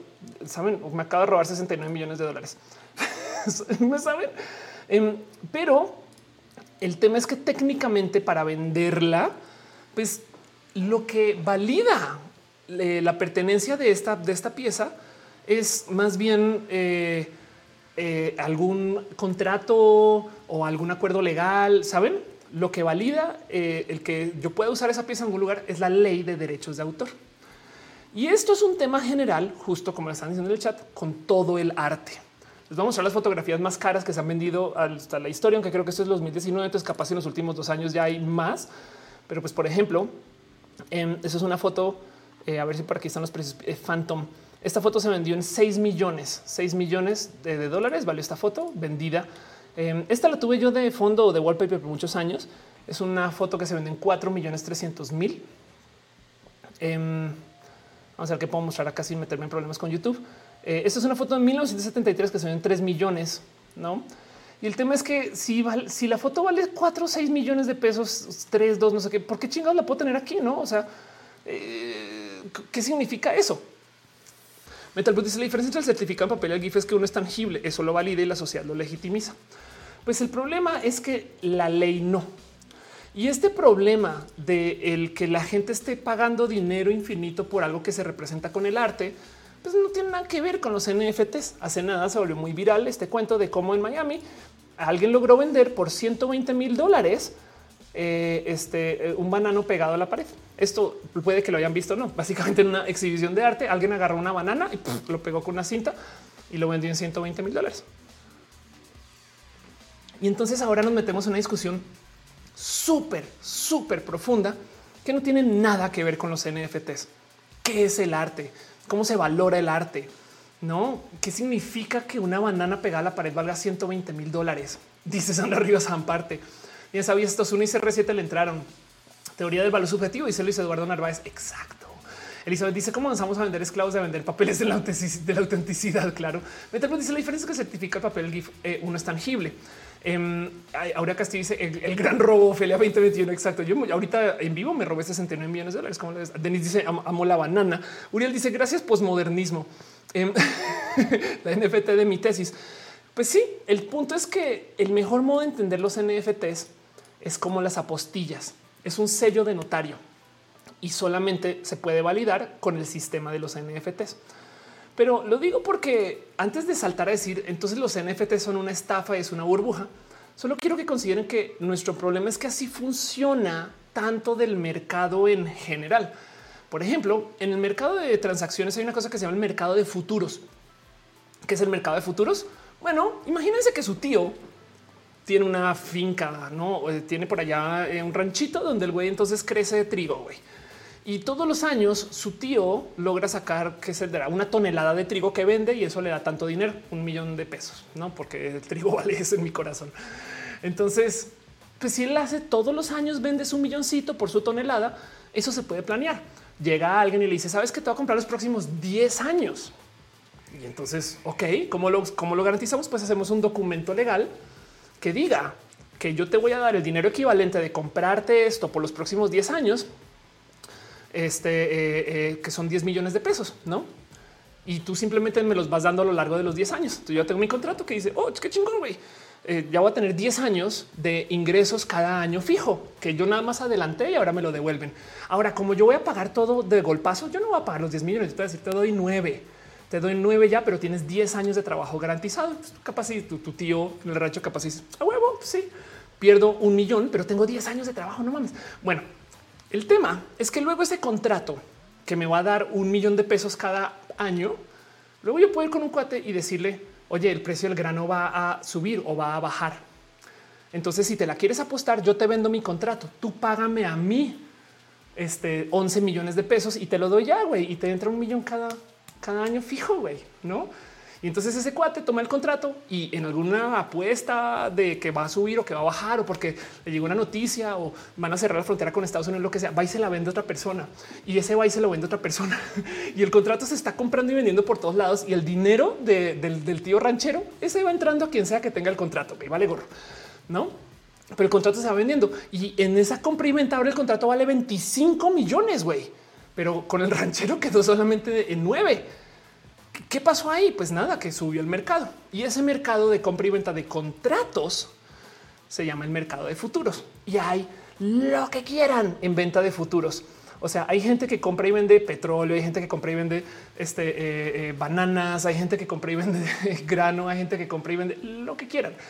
y es un mercado que además es bien divertido de considerar porque en última son es un mercado inmenso con un chingo de varo que se están transaccionando por todos lados y los pobres rancheros siguen así andando como con su pues, dinero mensual. ¿no?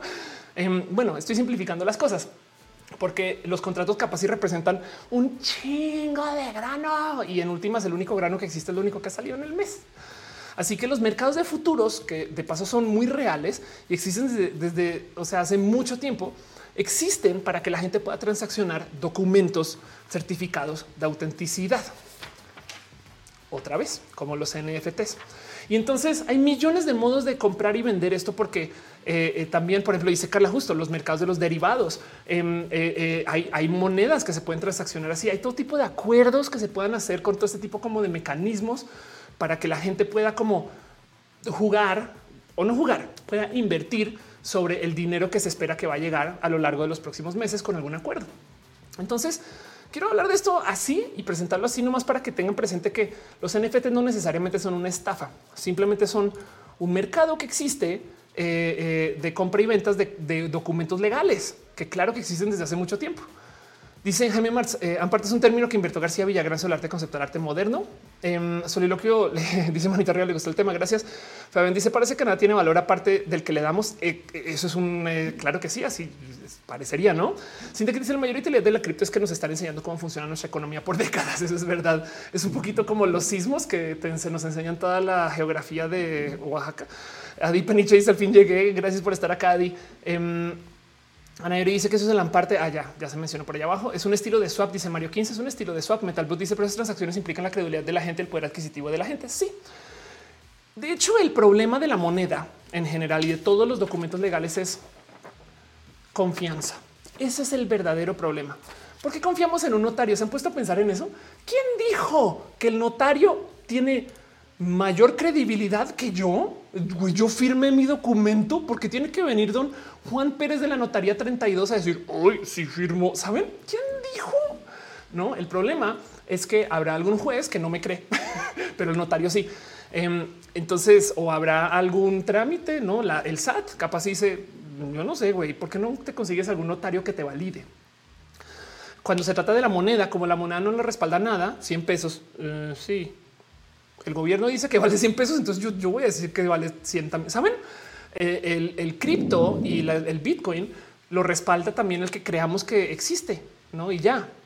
Entonces, em, todo este tema existe por todo este cambio de en qué sí vamos a confiar y en qué no vamos a confiar. La criptomoneda o las criptomonedas existen como un mecanismo para confiar en algo que no sean los gobiernos. Y entonces por eso ahora les va bien, porque la gente desconfía mucho de los gobiernos ahora antes también, solamente que antes no había dónde más ir, no? Em, dice eh, María 15, eh, perdón, no te, ya te leído un estilo de swap. Eh, para otro dice por qué existe el Estado, podemos vivir sin el Estado, aunque vos paren. Pues es una pregunta filosófica muy pesada. La verdad es que si varias veces, si, si tú deshaces el Estado, lo vuelven a crear. o sea, con el tiempo suficiente, pero llegará de modos diferentes. No, o sea, el cómo se crea la civilización es una pregunta súper profunda. Gabriela López dice el mundo es un monopolio gigante. Claro. dice eh, eh, eh, no te puede etiquetar. Ok.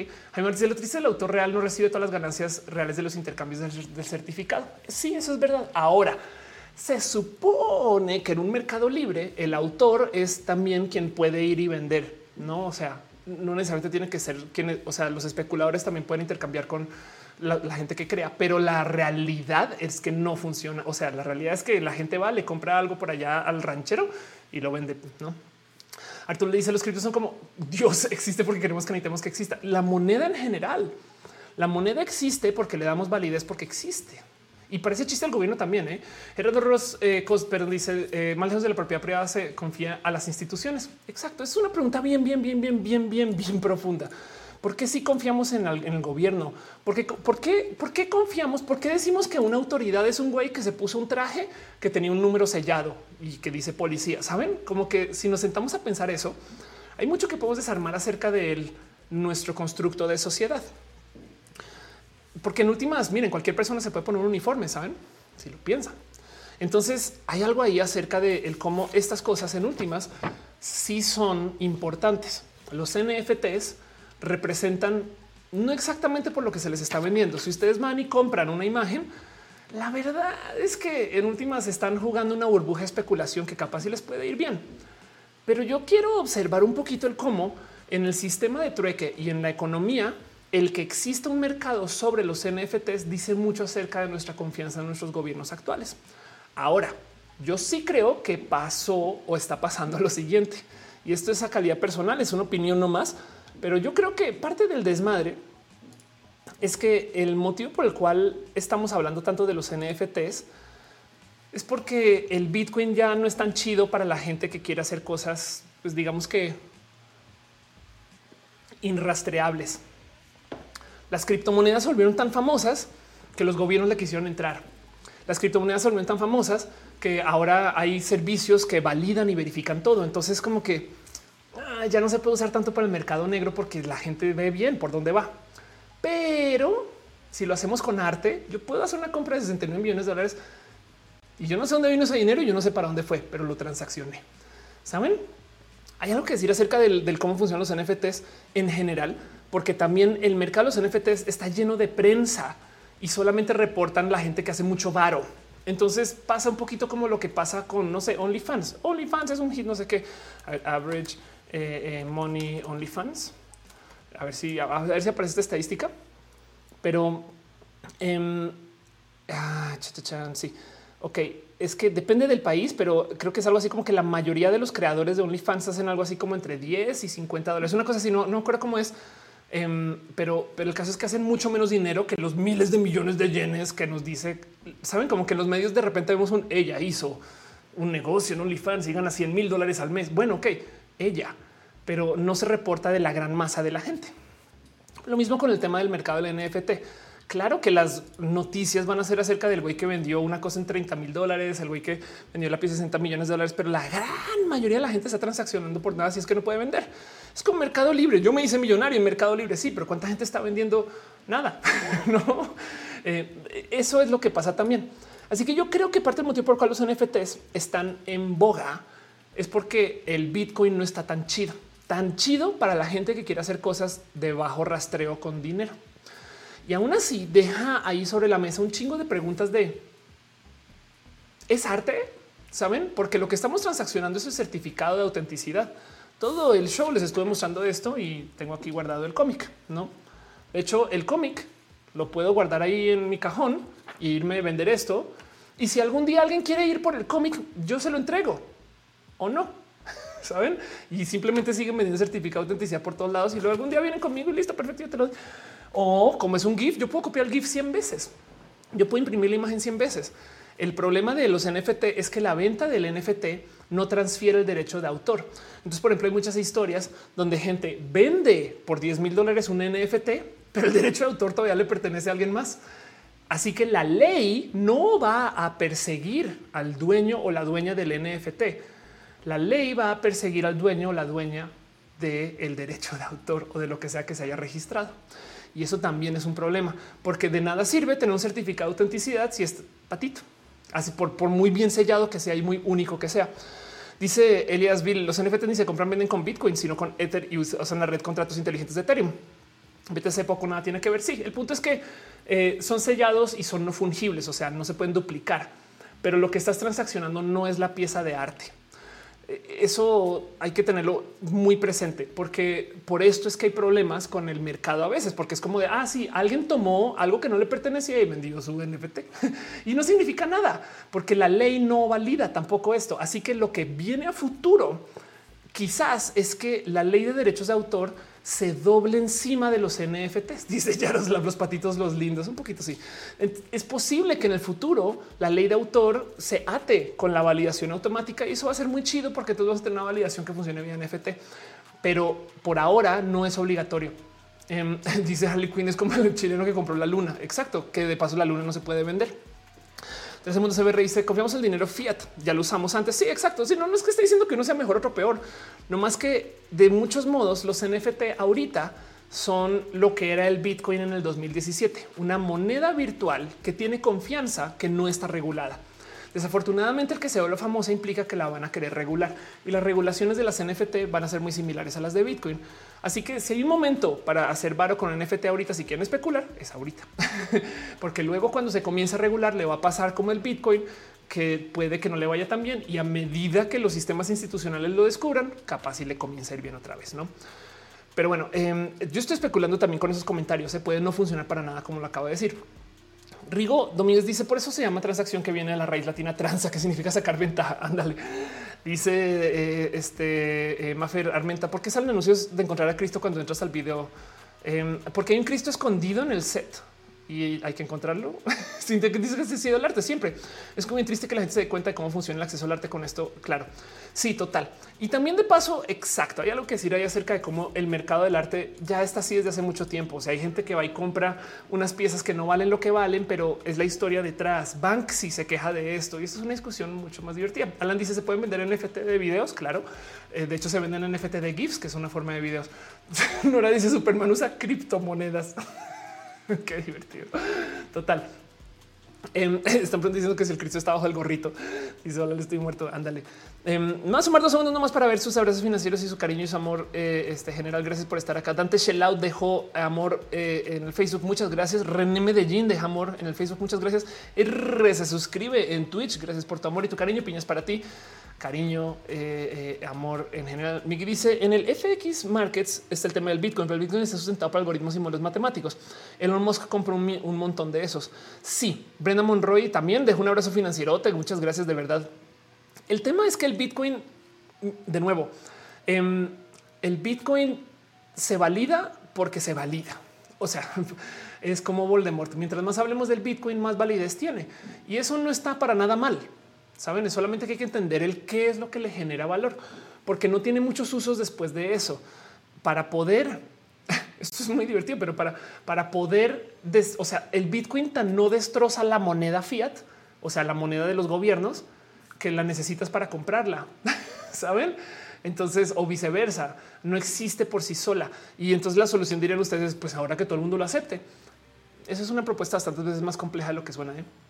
Pero bueno, piñas para ustedes. Aaron dice el caso de la moneda la piña coin. Exacto. Siente que dice este Banksy se queja, vende carísimo una obra, la tritura y mantiene su valor. Sí, claro. De hecho, esa pieza de Banksy en particular que se trituró al venderla comprueba que parte de lo que retiene el valor de una obra es la historia detrás. Es un poquito, miren, en el tema de coches, eh, hay una serie de coches que valen. Si ustedes compran un DeLorean, el DeLorean es un coche perdón, pues inútil viejo con eh, todo tipo de problemas. Pero como estuvo en Back to the Future, tenemos una historia. Saben, ah, eh, hay tanto que se puede decir acerca de la apreciación del arte y la historia detrás. Pero bueno, em, dice hola, estoy muerto. El sonido vale. Pues cuando tú compras la música, estás comprando un, este sonido estructurado. Sí, entonces, claro que sí. Cristo monedas, dice Metal Blood. Eh, OHP dice una criptomoneda que se llama VeChain, es igual que NFT, pero funcionaría para validar rastrear productos como artículos de lujo. Exacto. Sí, el, punto es que la tecnología de blockchain para validar es buena hasta que consideramos el tema del consumo de energía. Pero de todos modos es bueno que exista y le sirva de contrapeso al notario. Yo de todos modos creo que hay algo ahí que tenemos que hablar y poner sobre la mesa acerca del por qué estamos invirtiendo tanto en estas monedas. Y es porque es un hecho que la gente hoy en día confía menos en todo. Esto puede ser culpa de tener más información. Esto puede ser culpa de estar más expuestos, expuestas a las noticias. Esto puede ser culpa de tantas cosas, no?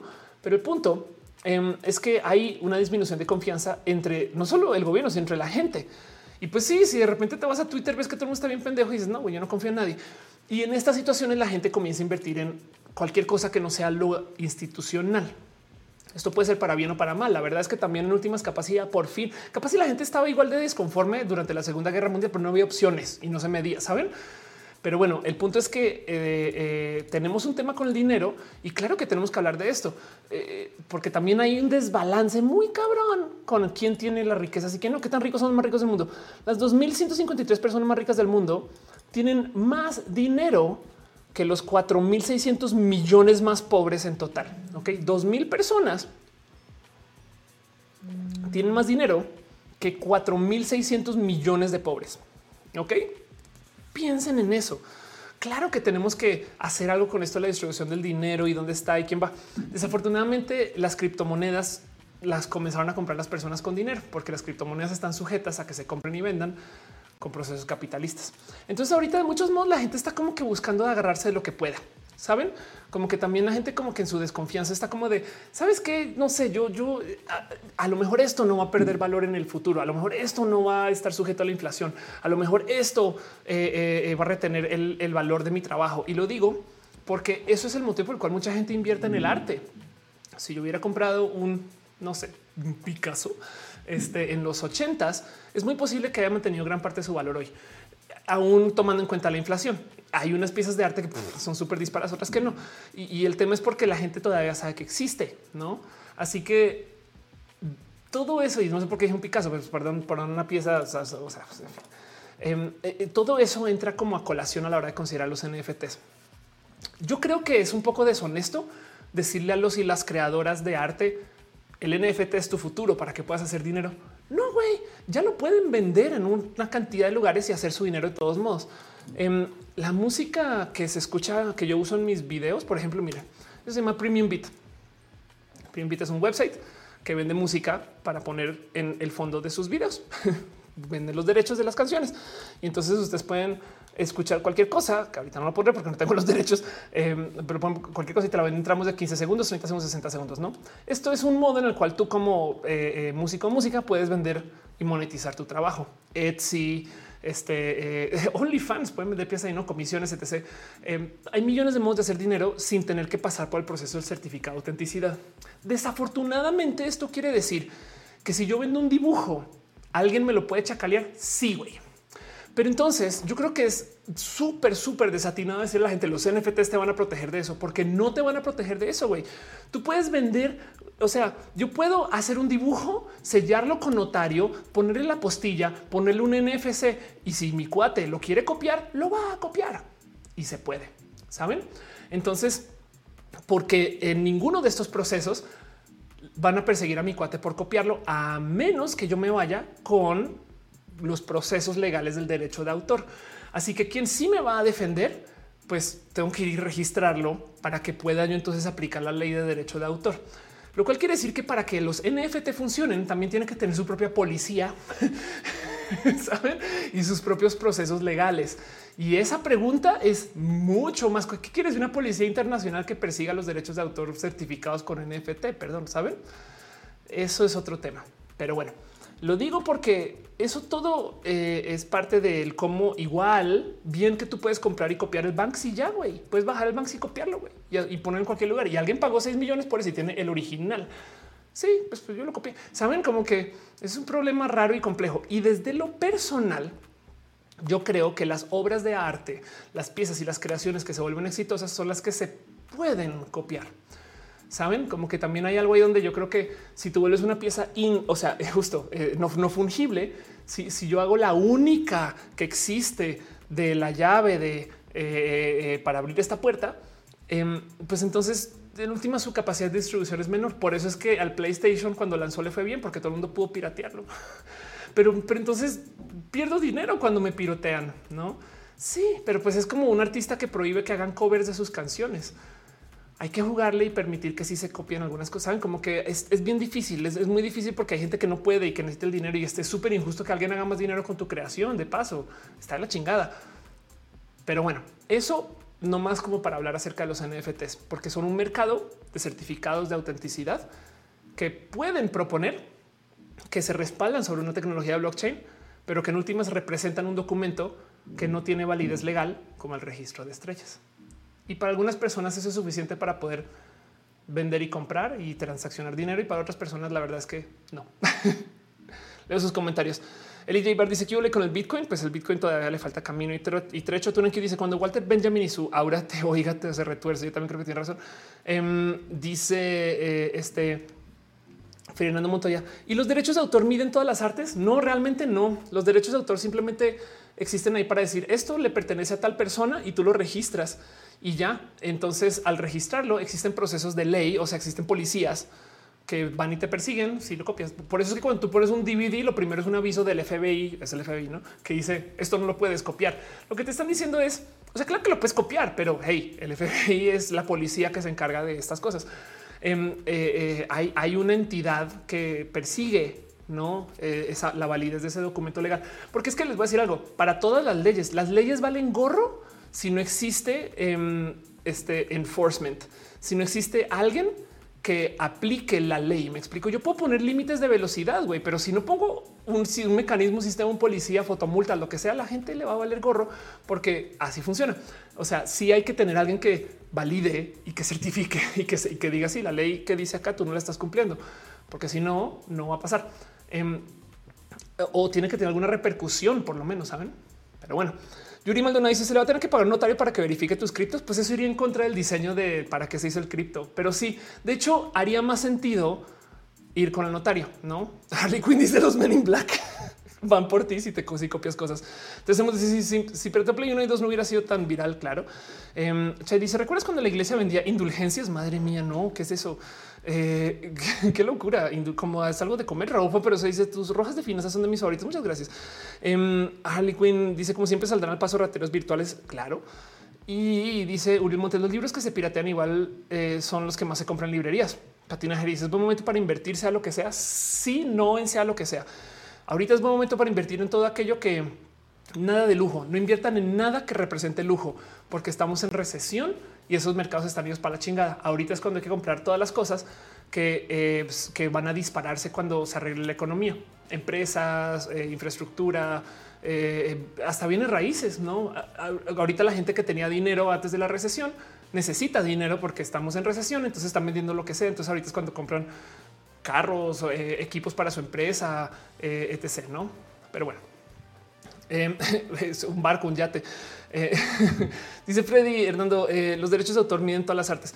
Pues quiero retomar esa pregunta un poco porque justo el tema es entonces, ¿qué mide qué vale una pieza? Esa pregunta es dificilísima y hay gente, por eso es que hay analistas del arte, historiadores del arte, por eso es que hay gente que evalúa una pieza de arte o no. ¿Sabían que hay gente que se dedica a verificar la autenticidad de las piezas de arte por medir su radioactividad?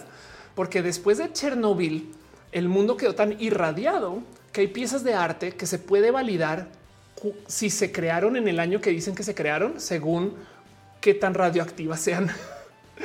y hay gente que mide eso. ¿Por qué? Pues porque si tú vas a gastar 40 millones de dólares en una pieza de arte, más vale que no sea una copia, güey, porque si no el valor de tu pieza se va a pisos y de repente resulta que hay dos iguales, no? Pero bueno, eh, Gerardo Cos dice minar es buen negocio. Yo creo que como negocio no, a menos que tengas acceso a energía gratis o algo así. Eh, pero bueno, Maya Chat dice las inteligencias eran este, eh, eh, ah, como unos perdones para ir al cielo. Ándale. Alan H dice la piratería es buena. Eso es otra pregunta súper pesada. Em, yo creo que en lo general sí los procesos de piratería son buenos. De hecho, si hay algo que decir acerca de los NFTs y acerca del Bitcoin y acerca de las criptomonedas y acerca de la piratería en general, digo, no es que los otros sean piratería, es que todas estas industrias no se subieron al Internet. Saben como que también el motivo por el cual la gente está dispuesta a comprar NFTs es porque existe un software chido para hacerlo, mientras que conseguir un sello de notario es güey, tengo que ir, pedir una cita, pagarnos de no sé cuántos miles de pesos para un güey para que venga un señor que yo no sé quién es, que afirma le va a leer gorro mi artículo. ¿saben? Saben como que el tema es que si los sistemas de gobierno se hubieran subido a digital, chido, no necesitaríamos de un NFT. No, si, eh, si la si, la distribución de películas vean como Netflix eliminó un chingo de la piratería. ¿Por qué? Porque volvió tan fácil conseguir cualquier película como ir a este eh, Popcorn Time o Pirate Bay, no? Como que en algún momento, si ustedes querían una película, güey, que no sé qué rentarla, güey, voy a abrir pinche Pirate Bay, ya, ya la tengo, no?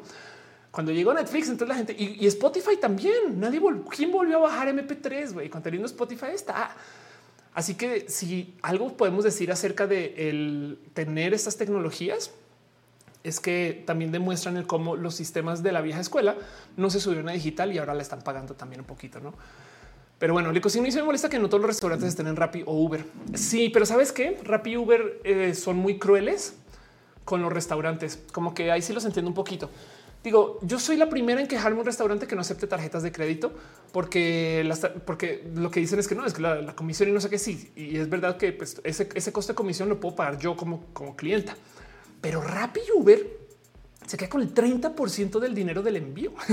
No, o sea, ya es tan cruel que sí un poquito de, o sea, qué malvados porque tiene un monopolio. Y ahorita la pandemia, güey, son las cosas. O sea, ojalá se les caiga ese negocio rápido, pero entonces yo no quiero que rápido dejen de existir, solamente quiero que sean más justos. Em, y entonces también en eso no culpo tanto los restaurantes que no están en Rappi Uber, pero si es, si está, si, si es horrible. O sea, o sea, en este caso en particular, si voy a decir si es horrible, es horrible que, o sea, no los culpo tanto, pues, pero bueno. Dice eh, eh, eh, Gabe Newell decía que la piratería es un problema de falta de servicios. Exacto. Sí, total, total. Luis dice la piratería nunca morirá. Harley Quinn dice llegará a pasar como Demolition Man, incluso el sexo virtual. Qué horror. Pues el, sexo virtual ya súper existe. Güey. O sea, tú qué crees que estás haciendo cuando entras a Pornhub? Eh, Lam dice lo malo del digital es como llegas a ver el catálogo en Blu-ray y sigue hasta que lo rayes. 212. Eh, o sea, sí, pero primero que todos los discos del Blu-ray tienen una caducidad. Yo sé, son décadas, pero igual tienen una caducidad. Déjate, o sea, los puedes tener guardados y ahí solitos se pueden dañar.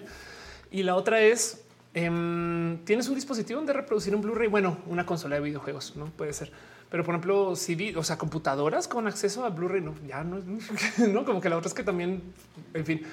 Em, el sexy, decimos de Morato, eh, no hables de notarios en este momento, dice Jessica. Sí, total. Entiendo tu dolor. Em, dice Cintia que y a ver si notario le gusta lo que llevas para que te firme, porque al final te da como 10 vueltas por un solo sello. Sí, exacto. Sí, yo creo que también eso, los NFTs hablan un poquito de eso.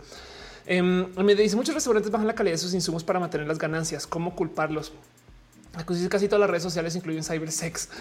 Eh, Jessica dice necesitas descargarla eh, y tener almacenada en disco para poderla ver. Claro, eso también es verdad. Eh, eh, yo honestamente prefiero tener el dispositivo físico, no como que también a veces diría, ¿por qué no tenemos USBs con la película? No, bueno, yo sí dice la piratería está volviendo porque con tantas plataformas de streaming la gente no tendrá tanto dinero para pagar todo. Que de nuevo volvemos a esto que decía Acod, o bueno, que mencionó Acod de cómo la piratería es reflejo de la falta de servicios, no que es lo que decía Gabe Newell. Yuri Maldonado dice la piratería que se respetara tener tu VHS con la leyenda de derechos de autor y las normas legales antes de iniciar la película. Gerardo Cos dice que si tengo criptos, no, em, pero porque no tengo dinero para invertir ahorita y es tema personal. Aaron Mata dice: ¿Dirías que la piratería aumenta la popularidad de la obra? Yo creo que sí. De hecho, creo que hay estadísticas que lo comprueban. Digo, miren, yo, yo soy la primera en no apoyar porque soy creadora de contenidos. O sea, yo sé que ustedes usan eh, este adblock y no les voy a detener. Solamente tengan presente que al entrar acá, entonces ningún dinero me llega a mí, no a nadie de paso. ¿no? Eh, eh, entonces, en esencia, eh, es, es como miren, es más grave, por ejemplo, la gente que saca imágenes de OnlyFans de gente en OnlyFans y las pone en Reddit, saben? Porque si es de güey, esas chicas, bueno, también hacen un chingo de dinero a veces, pero pues saben, es como de ese es su ingreso, no? Entonces, al ustedes compartirlo, pues literal se le están quitando a ella mayoritariamente, no? O a ellos. Entonces, pues claro que yo apoyo eh, este, el uso de, los anuncios y no sé qué, y no, no, no les quiera culpar por usar AdBlock nada. De hecho, al revés, agradezco mucho gracias a la gente que deja sus donativos, sus servicios financieros eh, este, eh, y demás. Em, pero la verdad, verdad es que la piratería en esencia sí le quita dinero a la gente que crea el material. Ahora, una cosa es piratear Forrest Gump, saben? Este por eh, piratear güey, este WandaVision, que hoy pobrecito Disney, no saben. Eh, otra cosa es piratear la película independiente que solamente se mostró en 16 lugares y saben. Y a veces esa película independiente solamente la podemos recibir vía la piratería porque se mostró en seis lugares y estuvo en el catálogo de Netflix un mes. Y si no la bajaste, güey, te chingas. Entonces, de nuevo, ayuda, saben? Y, en fin. Em, dice Nickel Mutante por tu culpa me trasnocho todos los lunes por tu culpa que estás acá. Yo también dirás. Capitán Garra Negra dice: Si usamos YouTube Premium, YouTube Premium se deja dinero. Muchas gracias de verdad. En general, miren, de nuevo, no, les quiero culpar. Me hecho que lleguen y me den su atención. Para mí ya es cariñito. Eh, no pasa nada. Solamente quiero que sepan que eh, cada que hacen uso de cualquier, pues yo, yo, eh, yo uso este torrents para descargar películas porque me es más cómodo hacer eso que buscarla a veces, no? Aunque esté pagando Netflix, saben? Pero bueno, em, pero sí hay que tener presente que ese dinero pues puede que ya no le llegue al creador o la creadora y por eso es que la piratería es una negociación compleja. pero si yo, yo sí creo en esto. Si una banda la coberean en todas las esquinas, se da a conocer su música. Y la pregunta aquí es súper filosófico. Esto es si es un cover, no es la misma rola, pero son las letras de alguien. Entonces, saben, es una negociación. Pablo Otro dice: tengo YouTube Premium, ganas dinero con verte los lives. Sí, sí, toda la gente que llega con YouTube Premium ganó dinero. Muchas gracias, de verdad. En general, si llegan, si llegan, eh, o sea, eh, eh, la verdad es que miren el dinero de los anuncios Em, eh, este, yo, yo en últimas vivo de sus piñas. Muchas gracias. Motivo por el cual también quiero dar las gracias a Alex Sánchez, que dejó un abrazo financiero. Este eh, R se suscribió y Dante Shellout dejó cariño en el Facebook. Aprovecho para decirles eso. Pero bueno, volviendo a la pregunta de si la piratería es buena o la piratería es mala. Em, eh, depende de, de su punto de vista acerca de cuánto quieran cuidar. Saben como que yo creo que retener tu pieza de arte para que nadie la pueda tener excepto quien la compró o tú hace que sea una pieza de arte muy privada. Pero entonces acá nos metemos en esta discusión y con eso cierro todo el tema de los NFTs. ¿Es una pieza de arte popular una mejor pieza de arte? Yo no creo. Eh, ¿Es una pieza de arte cara? ¿Una mejor pieza de arte? Tampoco lo creo. Es una pieza que yo le hice a alguien que quiero mucho y que amo mucho y que solamente la vieron seis personas una buena pieza. Puede que sí, ¿saben? Acá dejo un abrazo financiero. Muchas gracias. Su bloque a veces, pero con esto al menos espero compensar. Ya súper compensaste. Sí, gracias de verdad. Con que lleguen, como dice el Icosignio, Ofes piña, piña níbura. Anda. Entonces, el tema es el mercado de los NFTs. Si quieren invertir, porque muchas veces la gente me dice, pero si compro o no compro feria, es está en una burbuja. Sépanlo. Saben, sepan que ahorita hay una burbuja de NFTs y el tren del mame del NFT es que es el nuevo Bitcoin. El NFT no está regulado. El NFT funciona igual que el Bitcoin y el NFT supuestamente se valida por el arte que se está vendiendo. Ojo que eso es falso. El arte no se está vendiendo.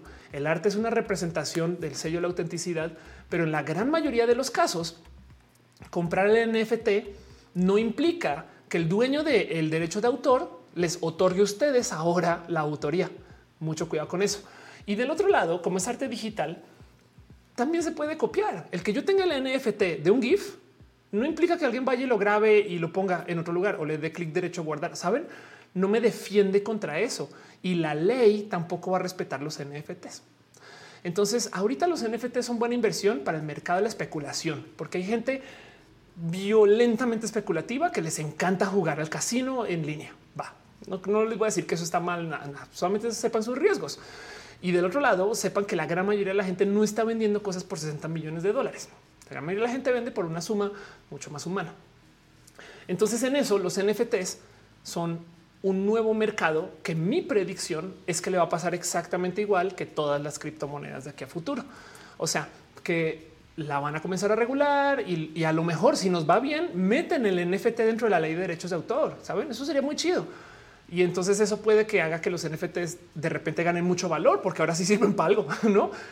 Todo eso es una discusión compleja y pesada y que nunca se les olvide que a las criptomonedas y a los NFTs y todo las cripto todo les va a perseguir por muchos años el tema del calentamiento global, porque todos los procesos que usan tienen que hacer esto que les explicaba de la multivalidación, que consume un chingo de memoria y un chingo de energía y que mientras crece la red va a consumir más memoria y más energía y más procesador.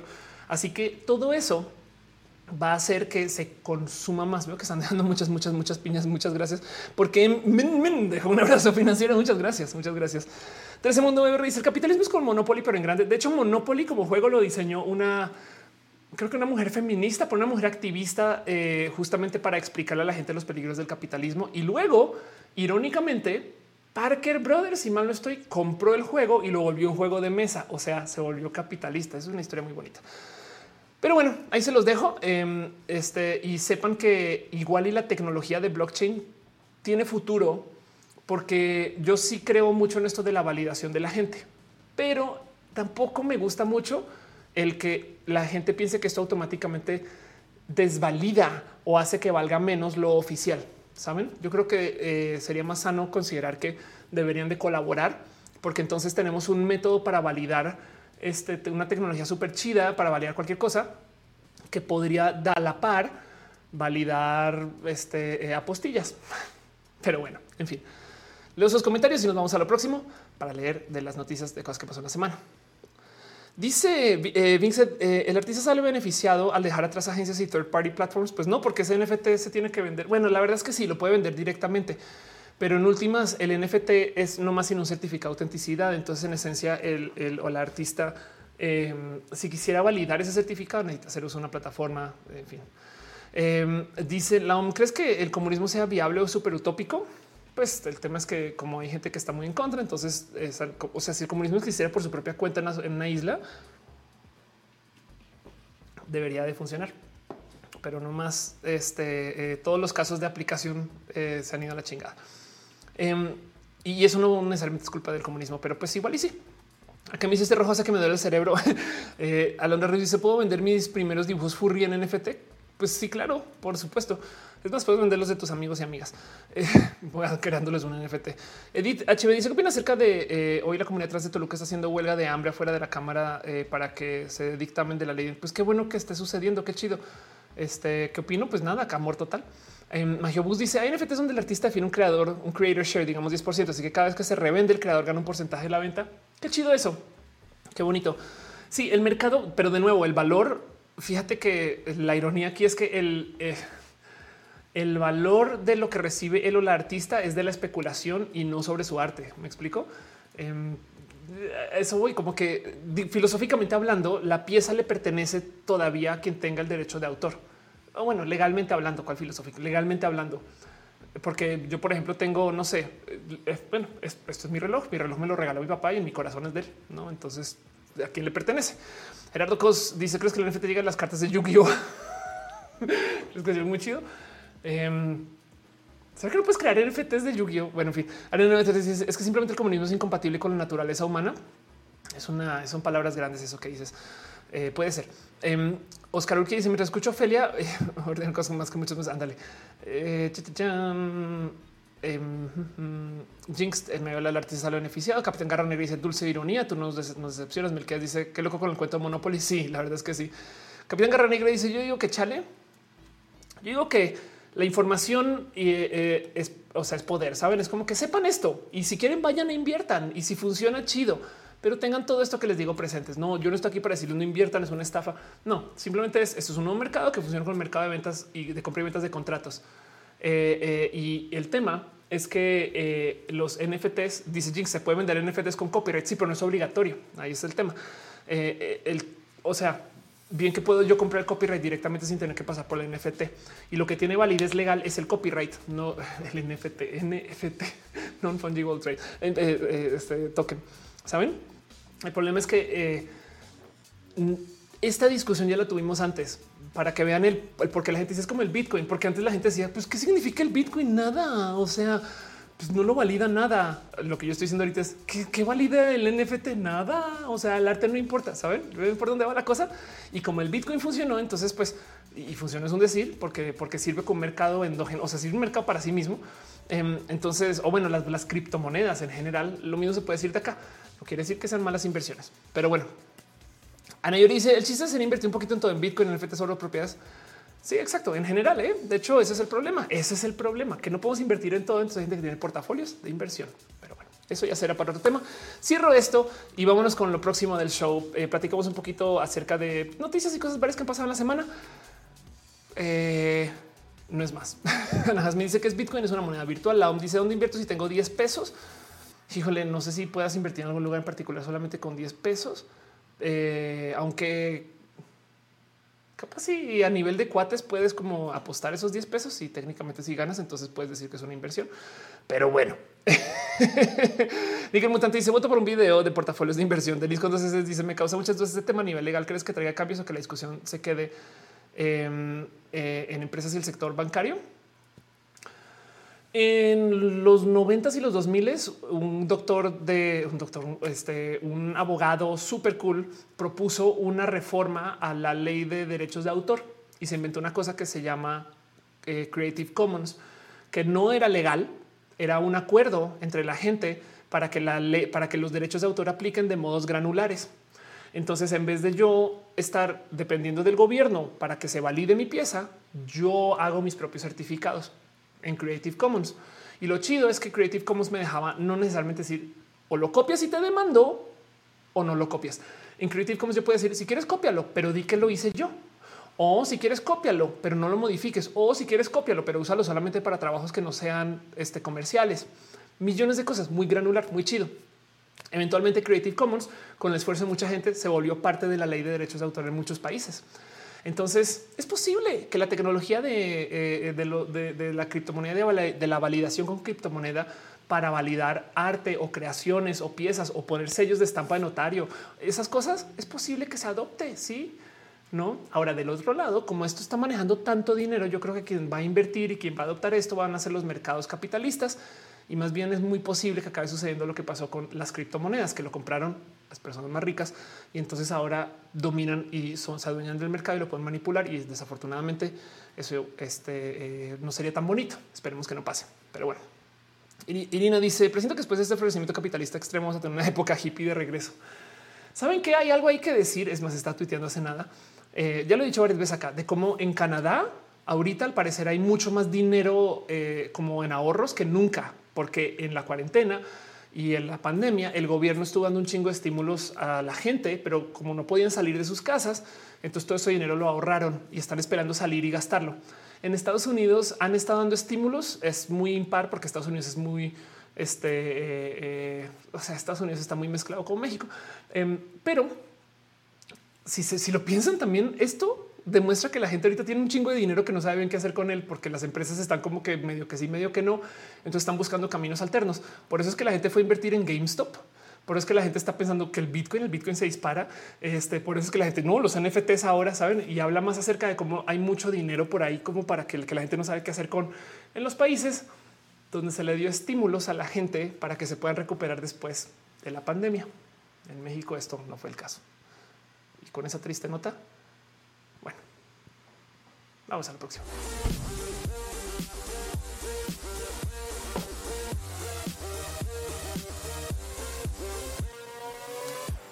Nickel Mutante dice, tristemente no todo el mundo tiene acceso a la información. Total. Fenafe también dicen, pero no hay nada de dinero. Sí, en Latinoamérica nos fue medio mal con esto. Gerardo Cosas dice, estoy gente muy clavada plantando de manera seria crear países con su propia criptomoneda. Ay, yo no dudo que si viajamos en el tiempo y platicáramos con alguien este, muy de 1930, también dirían cosas así, saben, como que me parece sano que se platique esto. Em, Pilar Cano dice, me encanta cómo se te ve el caballo negro así de fondo. Muchas gracias. Eh, mismo dice, la criptomoneda funciona igual que otro tipo de moneda. ¿Cómo funciona?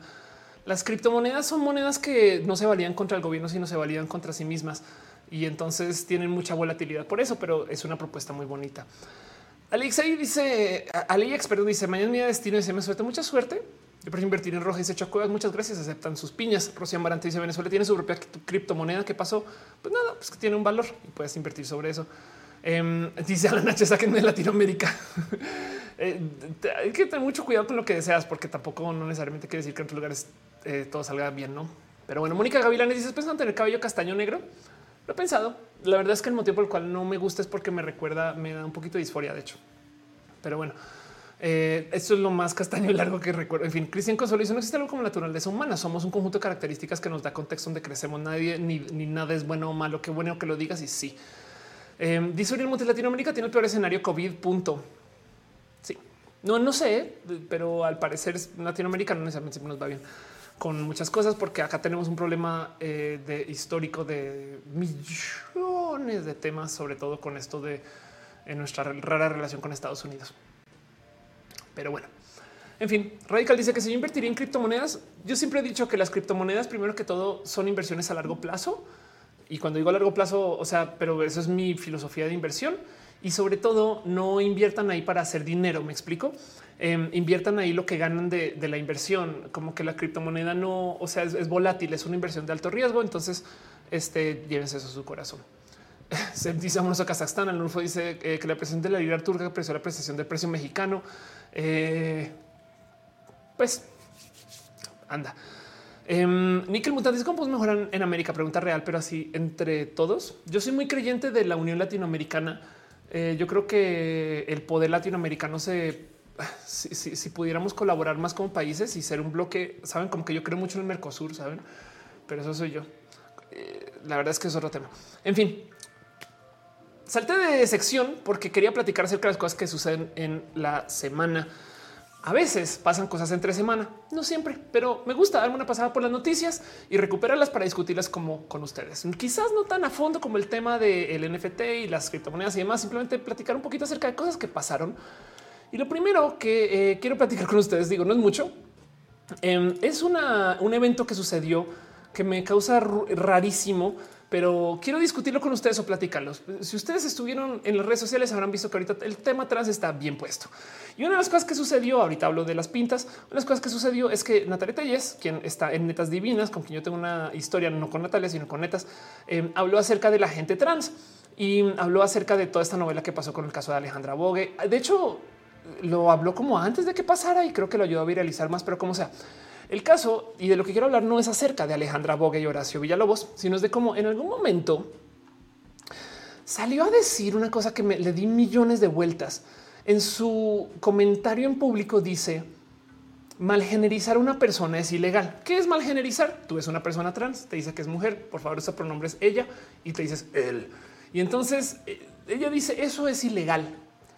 Así que la gente de homosexual se dio a averiguar si eh, malgenerizar a una persona realmente es una ilegalidad. Usar el dead name de alguien es un delito. Y fue de no, ¿eh? eh pero el tema, y esto me gustó mucho de, leer, es que eh, primero que todo, si el, usar el dead name o malgenerizar a una persona es dañino, sobre todo para la gente trans, es, violento, es agresivo, no hay pincho felio, todo eso. Pero el punto es que al, al Eli Ordóñez, directora de ser este y también eh, junto con Jessica eh, Marjane hablaron acerca de esto y resulta que si hay un marco legal que puede apoyar eh, la ilegal o bueno, el delito del uso del dead name. Esto es muy divertido de ver porque dice entonces esto socialmente se han justificado estos actos desde la burla, como lo muestra el documental Disclosure, como lo muestra la lucha histórica de las personas trans. Sí. Y esto me divierte mucho porque entonces como consideramos que en principio sí podría configurarse en delito mencionar el eh, dead name de una persona trans. De conformidad con el artículo 106 del Código Penal vigente en la Ciudad de México, que en su fracción 3 impone una pena de 1 a 3 años de prisión por vejar a una persona en razón de cualquier acatente contra la dignidad humana. Entonces, me divierte mucho porque em, dice aquí, eh, si niegas la identidad legal, ya todos tus papeles dicen ello. Sí, pero el tema es si alguien en la calle te dice, oye, Ofelio, no es, eso es un delito, pues pues no, o sea, o sí, porque eh, eh, de hecho lo que dice acá es se atenta contra la dignidad humana. Eh, y entonces esto me, divierte mucho de ver, porque la verdad es que ya quisiera yo poder decir a cualquier persona transfóbica, güey, estás haciendo algo ilegal, saben cómo es un delito. Además, ya quisiera yo que al decirlo, el señor, oiga, señor policía, es que me dijeron Ofelio, este policía me dé la razón a mí, güey. Capaz el policía me dice Ofelio a mí, saben?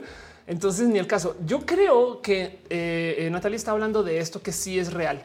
En las políticas de uso de Twitter, no más para que lo sepan, y por eso también quería hablar de esto, no pueden, eh, o sea, las políticas de uso se prohibió el malgenerizar a la gente o usar el dead name de las personas transgénero. O sea, si ustedes ven cualquier Ofelio que vean por ahí, lo pueden reportar y en las y eso ya va en contra de las políticas de uso de Twitter. Mucha gente lo tiene presente, pero pues así es tal cual. Eh, eh, digo, ahora que vayan y verifiquen, no sé qué, les toma unas semanas, les toma dos semanas, no? Pero como sea, es parte de las políticas. Entonces, por eso se ha hablado mucho de cómo no se puede hacer, no? Que Natalia haya dicho es un delito. Wow eh, porque aquí está. Vejar significa maltratar, molestar o perseguir a alguien, que es un poco complicado. Es importante mencionar que para que se judicialice como un delito tendría que acreditarse dicha vejación por la parte denunciante lo cual complicaría mucho que caso pudiera concluir una condena contra la persona acusada. Digo, si hay gente que está eh, toqueteando a personas en el metro y van y las llevan frente al policía y el policía todavía pide pruebas, eh, saben, a la fecha de la Ciudad de México nunca ha habido una sentencia condenatoria por este delito. Eh, eh, y pues dicen, bueno, al menos ninguno que sepan, ¿no? Y aquí está otra opción para la jubilación de este agravio es contra la persona atrás. En la hipótesis sería demandar por daño moral a la persona agresora, donde para el caso estaríamos ante un proceso civil y no penal. Para este proceso de defensa de la persona tras agraviada tendría que demostrar el daño. Y esto entonces, ah, ¿cómo demuestras tú que me hizo mucho daño que me dijeran Ofelio? Es decir, la afectación psicoemocional que ha sufrido por el hecho victimizante impuesto por su agresor. Pues supongo que con psicólogo, psicóloga, psicólogo. Tendría que realizarse una eh, eh, pericial psicológica para acreditar la afectación, de lo cual por sí podría llegar a, revictimizar a la persona. Adicionalmente, es importante decir que aún no se cuenta con estándar probatorio suficiente para judicializar estos casos. Y finalmente, reponer a la víctima en la medida de lo posible sus derechos. Un chingo de, eh, de este, palabras de alto, alto legal pero no más como para, platicar del tema, porque de nuevo, em, qué bueno, qué bueno que Natalia hable de esto. La verdad es que yo tengo mis sentimientos encontrados con el tema de netas divinas, pero sí me saltó mucho cuando dice es un delito, no? Y es como no sé si es un delito, Natalia, pero bueno, no voy a decir nada, no solamente que me, interesa mucho y me divierte que homosexual investigó, sobre todo con Aleli, quien es una persona súper cool eh, y con Jessica también, quien es otra persona bien chida. Em, y, quiero que en este tema sepan que en, en los usos de Twitter no pueden malgenerizar, seguro, pero bueno reportarte el padre de pasión, dice Nayori. Yo intento denunciar comentarios en Facebook la respuesta que recibo es que no viola ninguna norma. Sí, pero es que Facebook no es Twitter, sabes? O sea, Twitter fue el que salió a decir mal generalizar está mal. Eh, Karina dice: ¿Se podrá mandar a alguien? Te cuento lo que ha de ser perseguir eso. O sea, de nuevo, eh, si ves, ve, lo difícil que es conseguir acción con, con, el abuso en el metro, menos con que te dijeron vato, güey, siendo una mujer trans, ¿no? Dice aquí a mí, o sea, no es ilegal porque nadie procedido legalmente, más bien porque no hay, o sea, ningún juez, no, sí, y también es que quién se va a gastar un dinerate, uh, no, en fin, pero sí, em, es, hay caminos para perseguir esto. Si quisiéramos, si fuéramos millonarios de, NFTs, podríamos, supongo. Imagina si dice que violencia me genera esto. Dios mío, río amigos. A lo mejor ya lo maneja como un delito moral. Es posible, es posible. Tienes toda la razón. Eh, y dice Cintia Kent, lo de las políticas de uso está genial. Yo estoy de acuerdo con eso. Pilar Cano, netas divinas también me causa confusión. No sé si odio el programa o no tanto. Sí, hay algo ahí con netas divinas, pero bueno. En fin, eso por un lado. Y hablando de ese tema, saben que me acaba de percatar que tengo un chingo de temas de a lo mejor es porque estaba muy inconscientemente pensando en esto durante el día, porque es que saben que no me quito esto encima, que platiquemos de esto. Em, esto sucedió, esto seguramente ya lo vieron. Esto fue en, en Monterrey. Creo que esto es más acá, debe decir. Monterrey, no, León, en no me acuerdo qué universidad, la autónoma, quizás autónoma, y el punto es que lo tuvieron así las reinotas, fueron a protestar a la rectoría y pues saltó este cuento de cómo, pues, ah, bueno, que gracias por los insultos, no? Y esto de por sí, esta foto se volvió viral, pero destapó así una olla express de transfobia, de homofobia y de odio por parte de estas personas radicales odiantes que ya estaba ahí, pero en este caso ya explotó, como que mucha gente ya lo tomó un poquito muy a corazón, que, o sea, ya les cayó el 20 que existe este odio, que hay gente que ahora también he, visto que están como tuiteando con el chale, güey. Llevamos años hablando de las terfas y no es sino que ahora hablen de los hombres gay y ahora resulta que si les interesa a las otras personas, saben que me vale gorro. En, en, últimas, la verdad es que más bien se destaparon, no es como que vean que no solo se trata acerca de odiar a mujeres trans. Em, y entonces esto se volvió, se puso muy agresivo para que tengan el nivel de agresión. Estos tweets estaban saliendo. Agradezcan que nuestro repudio a su violencia no mate, no viole, no, agreda. Tienen suerte de que no intentemos replicar su odio matándolos. No es como de güey, bájale dos segundos. Pero este es el lenguaje de odio que está manejando estas personas ahora. Y la verdad es que, de nuevo, para mí no me tomó como sorpresa en lo más mínimo. Esta noticia, yo no sé cómo no se volvió noticia. Pero em, esto fue un caso que sucedió el 17 de mayo del 2020, vean ya casi un año, donde cacharon a una transodiante contratando a un sicario, a un sicario para asesinar a una persona. Y entonces resulta que, pues nada, se burlaron mucho porque es de pues el sicario más inútil del mundo, porque acá sigo viva, no fue una amenaza en vacío. Y otro caso en particular que también se volvió, se volvió un poquito más viral, pero es el caso de una feminista, evidentemente es una feminista odiante y la clave, por si no tienen presentes que acá dice humana, eh, perdón, hembra, hembra humana, saben, out human female. Eso es como cuando dicen yo no soy, yo, soy mujer porque soy hembra humana, porque tengo vulva. En em, este caso en particular, o sea, vean, chequen esto, lo voy a poner, eh, le voy a dar aquí un poquito de, audios. Pero, pero chequen, em, está haciendo como un live stream y está hablando acerca de las mujeres trans en los baños.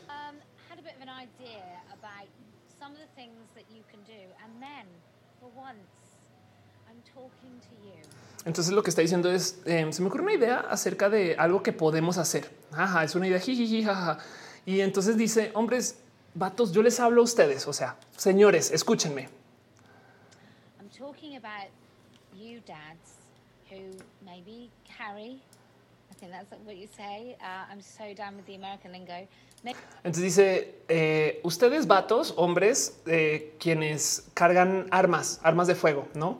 Maybe you carry, maybe you don't.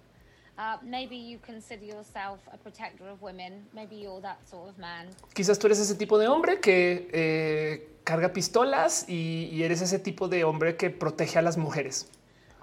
Maybe you have a daughter or a mother or a wife. Quizás tienes una hija, una madre, este, o una esposa. Uh, Maybe you have a sister, maybe you just have some friends, maybe you just think women are human. A lo mejor piensas que las mujeres son humanas.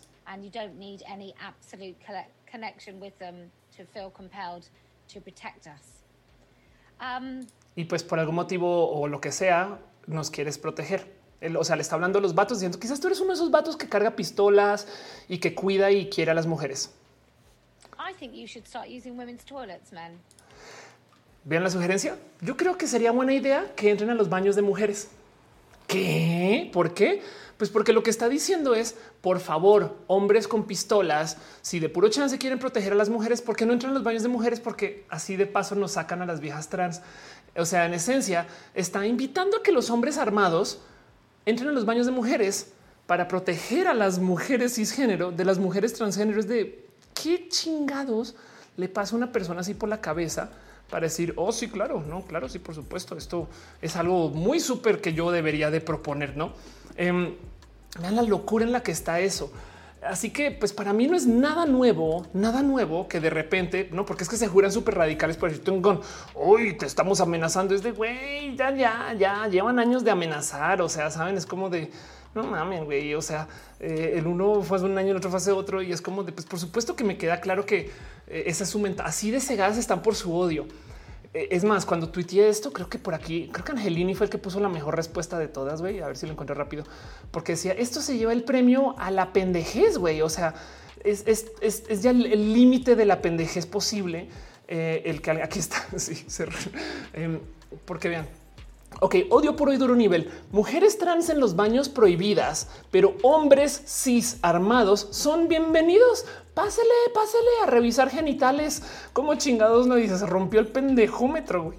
Saben, así de cegadas están por su odio que les parece perfectamente normal decirle un vato con armas entre al baño de mujeres. Es de what?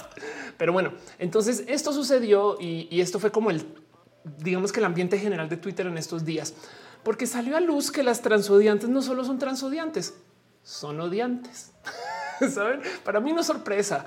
Y por eso puse yo por ahí un tweet que se volvió como viralón de pues primero, primero vinieron por las negras y nadie hizo nada. Luego vinieron por las trans y nadie hizo nada. Y luego vinieron por las trabajadoras sexuales y nadie hizo nada. Saben? Luego vinieron por las bisexuales de paso y nadie hizo nada. Y ahora vienen por los hombres gay y todavía nadie dice nada. Es como de güey, en algún momento se van a dar cuenta que esto es, o sea, es que al TERF ya no les describe, saben? Porque, porque ahora también hay que incluir a los hombres gay aquí. Hubo un caso en particular de este, eh, a ver si encuentro el caso acá rápido, em, de Gus. Em, ¿Dónde estás? ¿Dónde estás? ¿Cómo está tu cuenta, Gus? Em, bueno, un caso en particular de eh, un activista súper cool, Gus, quien eh, pues está en silla de ruedas y no lo dejaron entrar a un salón de belleza para hacerse las uñas porque era un espacio separatista y pone en duda el ok, eh, ¿Cómo es posible que todavía exista amenaza por un hombre gay en silla de ruedas? ¿Saben? Pero del otro lado también es un trigger, entonces capaz si lo despierta. Y hay una discusión muy profunda que tener, pero el punto es que lo discriminaron horrible eh, de, millones de modos, aparte de no o sea, aparte de dejarlo, no dejarlo entrar al lugar, él se disculpó y demás. Em, y, y, entonces eso es otro tema, pero, pero como sea, salió, se destapó se destapó eh, en estos días que las odiantes son más que transodiantes. Y entonces eso nada, se los dejo ahí para que lo piensen y lo vivan y lo, y lo dijeran a su corazón. No quiero clavarme mucho en analizar por qué, cuándo, dónde, qué significa. No quiero responderles tampoco. Em, solamente quiero que sepan que esto pasó y en mi corazón yo lo puse aquí en la escaleta. Vean, vean cómo lo puse en la escaleta. Eh, de repente le subieron el calor a, este, a esta batalla de que yo por eso puse estas dos banderas, porque estos son los feminismos, saben? Y esto es la diversidad, no? Y estas dos tienen mucho en común y hay muchas cosas que se pueden y se deben cruzar, saben? Como que no son excluyentes, güey. Pero para estas personas, esto es enemigo de esto y es de no mamen, güey. Yo a esto lo llamé stupid civil war. saben? Es como de como la civil war pendeja, güey. Es como en qué momento LGBT versus feminismo, saben? Es no, no funciona así. Sobre todo porque aquí hay L, L, L no es de lechuga, saben? O limonada. En fin. Em, Arturo dice las TERF son como el BTS existen porque las validan. Eso es verdad, aunque tenemos un problema. Si nos callamos ante la violencia, les damos la razón también. Pero bueno, eh, Nickel Mutante dice luchan por la vida de las mujeres, pero apoyan este, la muerte de otras minorías. Anda Cintia que dice, eh, pero que no es derecho el de lastimar justificando nuestra violencia con nuestros traumas, que no, qué ganas de, de re, eh, victimizarnos. L de lipstick, ándale. Eh, este Altenas García dice son conservadores con extra pasos. A veces son conservadoras tal cual, no digo, son las mismas que son pro vida estas cosas. Pero bueno, eh, aquí me dice como que una L en LGBT no es por taquito de lechuga. bueno, eso pasó. Eh, luego otra cosa que sucedió esta semana, que de lo que tengo por acá, eh, en esta batalla, y esto es algo que esto es algo que tuiteé hoy, pero lo quería compartir con ustedes porque yo sí quiero darle luz a esto, porque volviendo al tema de las que usted se volvió terfas, güey, Ofelia. Bueno, hablamos mucho de los NFTs, entonces me curo con eso. Eh, hay algo que me salta mucho y es como la gente que está en contra de la gente trans siempre se defiende con la famosa biología. Y me da mucha risa porque dicen es biología básica y yo de permíteme y te presento a mi amigo la biología avanzada. Y hoy estaba tuiteando esto que se volvió viral y siempre se volvió viral. La ironía es que este tweet le di copy paste. Es la segunda vez que publico el mismo pinche tweet. Pero decía yo, solo me asomo para decir que las cromosomas no determinan el género. Esto además no es para nada desconocido. Nadie se checa su cariotipo, nadie. Bueno, Caro, que está en el chat, nadie se ve sus cromosomas, eh, ya que no son nada para saber si eres hombre o mujer. Es muy posible que mucha gente en el mundo por ahí sea intersexual y no lo sabe y ya.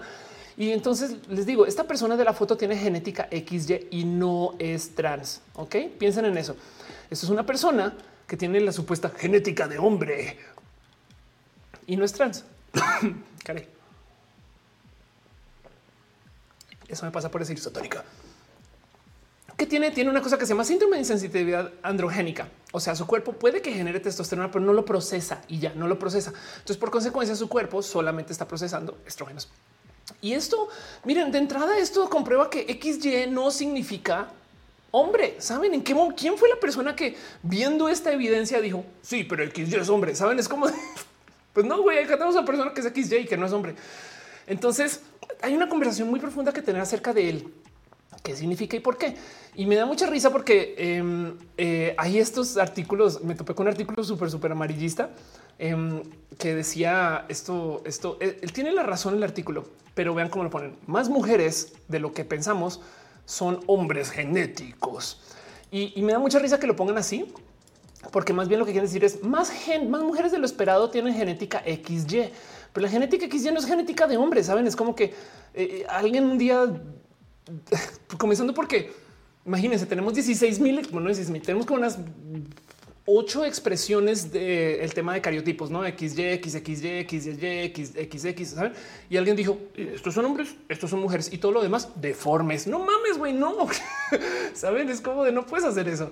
Pero eh, el punto es que sí, claro, por supuesto, ustedes han puesto a pensar las implicaciones de que exista eh, esto. O sea, cuántas terfas, perdón, cuántas mujeres transodiantes pueden tener genética XY y no lo saben. Saben? Me reía yo de esto. Decía que a lo mejor eso es una novela de drama, no de una mujer odiante que descubre que tiene genética XY.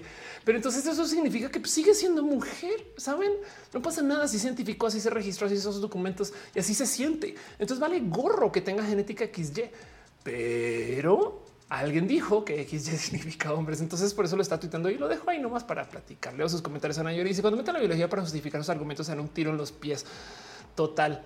La Eunice dice chica ye, Aquí me dice hasta Mendel dijo en su ensayo que lo ponía como clasificatorio de la generalidad, pero que no nos quedáramos basados en eso.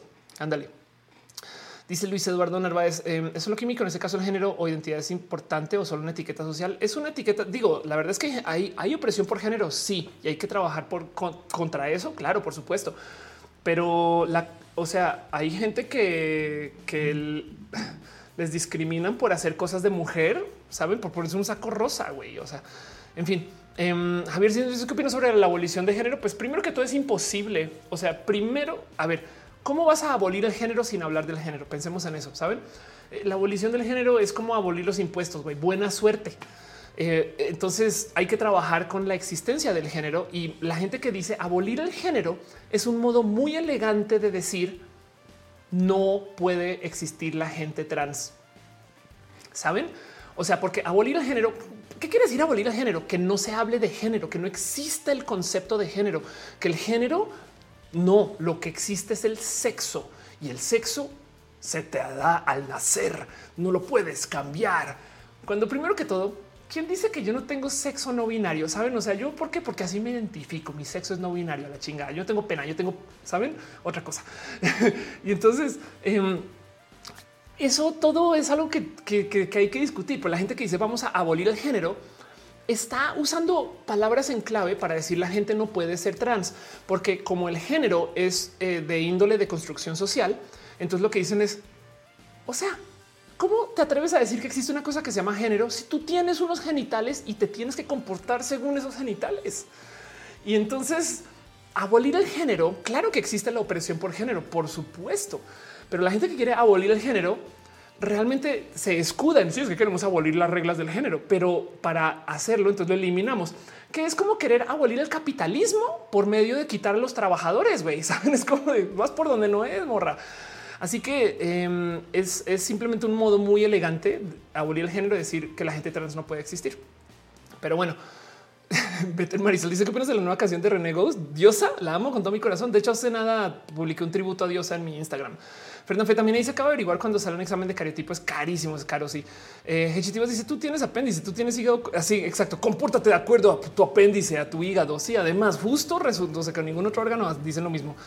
Eh, ah, total dibujante dice ya viste, ya viste Pose. Pose está bien chida. De hecho, yo iba a ser una de las voces de traducción de Pose. Ese trabajo quedó en manos de Morgana Love, muy chida. Eh, Nickel Mutante dice el género es un constructo social. Sí, por supuesto que es un constructo social. Miren, yo de paso, cuando se trata acerca de las reglas del género, creo que también son imposibles de eliminar. Por más que queramos, no vamos a poder eliminar los tacones, ¿saben? Lo que sí podemos eliminar es que sean obligatorios, ¿saben? O sea, va a haber quien los quiere usar. Es más, veanlos aquí, ¿no? Eh, pero el tema es que no porque yo nací de un modo, estoy obligada a usar tacones. Eso es lo que hay que cambiar no podemos eliminar la existencia de los tacones, pero sí podemos trabajar en eliminar que sean obligatorios y que la gente se ponga culera y que piense diferente si no los uses o si sí los usas, no? Ahí está la chamba. Y entonces así tú permites que quien sí los quiere usar los use con consenso y que no los quiere usar no los use, saben? Pero bueno. En fin, Aldo Aguilar dice este, las reglas de género crean solamente una dinámica de poder em, cuando son obligatorias. Sí, exacto pero no necesariamente. Eh, o sea, parece chiste. El bondage, el BDSM también generan dinámicas de poder, pero el bondage bien llevado respeta el consenso. Saben, es que ese es el tema. No vamos a poder eliminar el bondage. Saben, el BDSM. Eh, traten de eliminar el BDSM de la sociedad. Los veo, les veo, veo. Yo me siento aquí. Nos vemos en 10 rojas cuando ya lo hayan. Saben, no pueden, porque primero que todo, para eliminarlo, tienen que hablar de eso, lo cual va a hacer que entonces sea más presente. Así que es lo mismo que las drogas o la prostitución. Hay que aceptar que existe y hay que trabajar con un marco donde se pueda hablar libremente, regular, platicar, controlar y eliminar las toxicidades. Pero bueno, eh, dice de la mía, el género es parte de la identidad. Abolir género se refería a eliminar las imposiciones. No exacto. Sí, em, de mis juegos consensuados en paz, dice la ley ex. Dice eh, no lo eliminen. No, no, sí, total. Es que es que no se puede eliminar. Saben? Eh, porque es un concepto que existe. No piensen en elefantes, saben? En fin, eh, dice eso recién. Yo, yo, no tengo, tal vez próximamente me dé unos eh, de mis juegos consensuados. Sepas, ya te había leído. Ni que Mutante dice, pero siempre debe haber una palabra clave en el BDSM. Sí, claro, sí. Eso es parte del consenso, saben? Porque si lo piensan, el BDSM explora cosas rudas, güey, rudas, pero si hay consenso, entonces no es tóxico. Ahora hay que tener cuidado porque el consenso a veces puede existir cuando hay dinámicas de poder. Entonces técnicamente no es consenso. Saben, es fino. Es, que también hay que ser muy adultos y adultas y, hay que tener criterio. Hay que enseñarnos a tener criterio. Hay que enseñarnos a hablar de esto. Hay que, hay que, hay que traerlo a la esfera pública, no esconderlo. Saben, pero bueno, la locomotora dice los únicos roles que odiamos son los de pasas. sí, los de canela. Eh, dice Pablo Trones, ¿usamos alguna droga? Todas, eh, no, no todas, pero muchas. Ana Yori dice rolen los roles de canela. Así eh, Denise dice eso está escalando muy rápidamente. Hablamos de las termas y ahora del BDSM. Anda, em, pues hablamos del consenso. Es lo que pasa. Capitán Garra Negra dice no es que se elimine el género en los juegos de poder, sino lo que lo que hacen es no atarlos a ciertas corporalidades. Exacto. Sí, total. volverlos un concepto que se, que se acepta que existe, no? Porque a ver, me parece fenomenalmente torpe y miope y perdón, pendejo querer eliminar el género para poder entonces imponer opresión por sexo. Saben? Es que eso es lo que están haciendo, porque lo que me están diciendo es ya que el género no existe, entonces ahora te toca ser vato, porque tú tienes unos genitales que definen que tú eres así y las reglas de ser vato son así. Y lo digo porque si lo piensan, si estuvieran tan dedicadas, si, su misión realmente se tratara eliminar la eh, opresión por sexo y por género, ellas mismas entonces qué hacen haciendo uso de las cosas que me culpan a mí. Entiéndase, es que Ofelia, tú replicas estereotipos, no? Y es de ok, pero tú también te maquillaste, te peinaste, güey. Sabes? Es como de que tú sí, yo no. Ah, no, es que yo sí tengo derecho a hacerlo porque mi sexo me lo permite. Saben? Ven, ven, ven, ven lo ilógico. Es como que no están haciendo nada para eliminar la opresión por sexo pero sienten que lo están haciendo al tratar de eliminar la opresión por género, que ni siquiera la están eliminando, están tratando de eliminar el género en sí, ¿no? Eh, y no funciona. O sea, no funciona así porque en el proceso también están eliminando un chingo de este, eh, pues hasta derechos, ¿no? derechos humanos, en fin. La dice antes el azul era para niño, rosa para niño, luego cambió. Nickel Mutante dice eh, de mucha ansiedad, tanto odio irracional, es un poquito irracional, un poco. Eh, sí dice em, porque está hablando del tema. Vegina sí dice eh, abolir el género es imposible en la sociedad actual. Es un proyecto de acá a mil años y eso y eso, no? Eh, última diría dice entonces al final que es el sexo, pues es un modo de decir tus genitales. Es bien irónico que, además definan el valor de ser una persona, o sea, el ser mujer es tener unos genitales. Eso es exactamente lo mismo que hacen los misóginos, saben? Es como que es una mujer, no, pues una vulva con zapatos, güey. ¿saben? No me importa nada más. Tiene vulva, es mujer. ¿Saben? Es como de wow, qué misógino que es eso. Eh, Pablo Trones dice como hombre hetero prefiere una marcha LGBT que una marcha feminista. Em, ahora, lo que pasa es que las feministas están furiosas porque las feministas tienen, es que, a ver, quizás es eh, una demostración LGBT versus eh, una marcha feminista puede ser, no sé cómo ponerlo bien, pero bueno, tanto le cuesta a la gente vivir y dejar de vivir. Estoy de acuerdo. Arturo le dice: Yo soy pansexual porque me gustan los roles. Mario Leonardo dice: Al ver tanto las transodiantes, no le estás dando más poder. Sí, es un tema. Mira, tengo, estoy muy peleada con eso porque si me callo, también les doy poder. Si me callo, las, o sea, mi silencio otorga. Entonces eh, voy y peleo mucho con eso, pero bueno, en fin. Em, Dice Adelita, eh, Angela Div reconoció que las comunidades trans y no binarias han hecho grandes aportes a abolir el género en sentido de retratar. Sí, claro. Ah, sí, esa es otra que me divierte mucho de considerar. Yo creo que la gente queer ha hecho más para abolir el género este que eh, la gente que quiere supuestamente abolir el género, saben? Porque, porque la, hay gente gender queer que se despierta en la mañana es hombre, en la tarde es eh, mujer y luego es hombre y mujer al tiempo y van y vienen y, y, les vale gorro y yo me represento como quiera y entonces yo rompo las reglas en tu cara, no? Y es como de ok, eso está eliminando el género sin eliminar la identidad, saben? Eh, como que está eliminando la imposición del género sin eliminar el género. ¿No? Y me parece eh, un poquito más listo que em, ser esta niña bien que siente que está haciendo algo diciéndole a alguien tú no puedes existir. ¿no? Pero bueno, Alex dice es único que rechaza la, transaccionalidad propuesta por una mujer negra. Sí, es más, saben que ahí les va. Em, a ver si está por aquí todavía. Esto yo que es mi conclusión favorita eh, de, cómo eh, genuinamente la palabra colombiana es que están meando fuera del tiesto. O sea, están diciendo bobadas, güey. O sea, están, están de afuera del lugar. A ver si lo encuentro rápidamente. Pero fue un, fue un post que puso Eri acerca de la gente no binaria. Aquí está. Vean esto. Ok. Esto fue una pregunta que se hizo en Facebook. Alguien dice en, un grupo de Facebook, alguien dice, oigan chicas, a ver, a ver, a ver, a ver, a ver. ¿Me pueden decir por qué las personas no binarias perpetúan el género? Porque sí, las, las que quieren abolir el género dice que hasta las personas no binarias, quienes no son ni hombres ni mujeres o son hombres y mujeres al tiempo, saben, son personas no binarias, un género no binario es otra cosa. ¿Cómo chingados están perpetuando el género? ¿Se han puesto a pensar en eso? Es que dice, lo veo mucho y no más no entiendo. Y vean esta lógica. Eso, esto es maroma digna de, político. güey. Ok, es porque se identifican con ningún género, que eso incluye masculino y femenino. Entonces, eso es precisamente lo que nosotros buscamos abolir.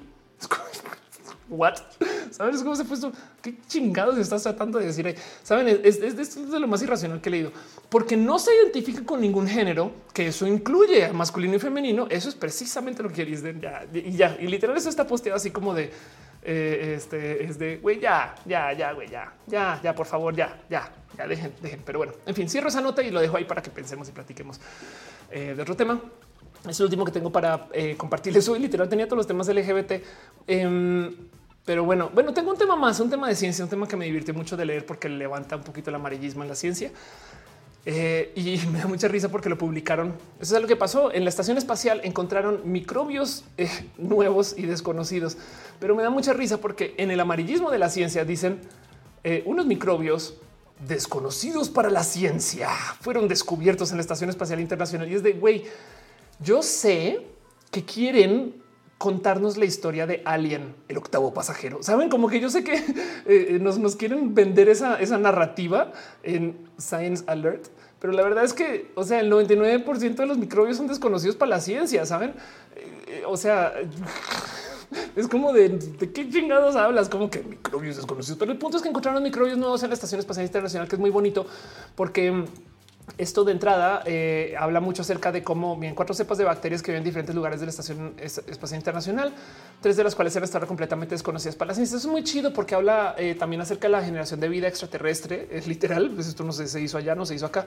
Tres de las cuatro cepas se aislaron en 2015, 2016, una se encontró en un panel superior eh, y pues habla más acerca de cómo pues también pueden vivir allá, no? O sea, a fin de cuentas, si se presta para vida humana, pues claro que pueden vivir microbios. De hecho, llevamos son microbios nuestros, los llevamos a fin de cuentas. Eh, eh, hay algo que decir acerca de cómo ya estamos dejando vida por ahí en otros lugares. Quien quita que en alguna otra estación espacial que esté por ahí cerrada, que ya sea basura espacial, existan microbios que dejamos ahí que eh, en dos mil millones de años, cuando llegue una nueva civilización y, y se encuentre con algún satélite por ahí, ah, mira, y dejaron un microbio, no? Pero bueno, Ana Yuri, si fuera microevolución en el espacio, Ándale, Aldo Aguilar dice los microbios son queer y no binarios. Exacto. Entonces me da mucha risa nomás como el amarillismo de cómo lo presentaron y por eso lo puse acá. Pero sepan que eso está pasando, no es digo, la verdad es que la gente que está trabajando en la estación espacial es pic nerdes, güey. Micro revolución, dice 13 mundos. Qué chido. Exacto. Bueno, a cerrar este tema. Me quedo leyendo sus preguntas un rato. Llevamos al aire dos horas 48 minutos. Espero que se hayan entretenido un poquito con todo esto. Um, y sí, yo sé que me clavé un poco de más con algunos temas y otros no. Y solo sepan que yo estoy aquí porque es bien divertido platicar con ustedes y darnos un poquito de cariño y amor. No más antes de pasar la famosa cortinilla super mega pro quiero darle las gracias. Eh, Lomas Salud dejó un abrazo financiero. Eh, MN, MN dejó un abrazo financiero. R se suscribió. Muchas gracias a Twitch. Gracias por tu cariño y tu amor. Israel Camacho, Dante Out eh, eh, y René Medellín dejaron también amor en Facebook. Gracias de verdad por apoyar de nuevo eh, todos sus abrazos, todo su cariño, todo su amor sirve para que Roja exista y sea más roja. Pero también que Brenda Monroy dejó un abrazo financiero. Muchas gracias, Brenda. De verdad, de verdad, gracias por tu amor y tu cariño. Y pues entonces quedémonos acá, preguntas y respuestas. Le leo lo que me quieran dejar ahí en el chat. Platiquemos un ratito y démonos amor, cariño. Espero que le estén pasando bien. Dice Roslyn eh, en Blue Jardín, estoy haciendo tarea mientras te escucho. Qué chido. Vamos a hablar de lo demás.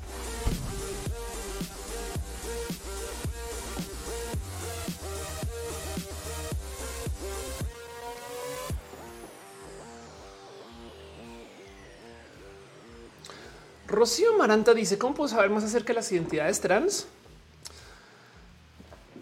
Mira, hay literatura, pero como es tan sesgado el mundo de la academia, lo mejor que te puedo decir es busca gente trans en YouTube, escucha historias trans. Hay millones. Saúl, te quiero. Gracias por tu amor y tu cariño y por tu apreciación. Este, gracias por apoyar este show. Digo, yo sé que no es lo mejor buscar porque es informal, no? Igual y te topas con una persona que no le gustó ser trans, entonces está inventando madres, pero yo creo que eso es parte de eh, busca a los y las y les youtubers y escucha sus historias y, y conócenos, no? Y ahí lentamente te vas a ir como enterando de temas y demás. Hay unas personas que solo hablan de esto en su canal y está bien. Yo tengo un canal que se llama Diagnosis, donde solamente habla de esto también. Pero eso, yo creo que eh, hay muchas personas que son transodiantes solamente porque no conocen a nadie trans.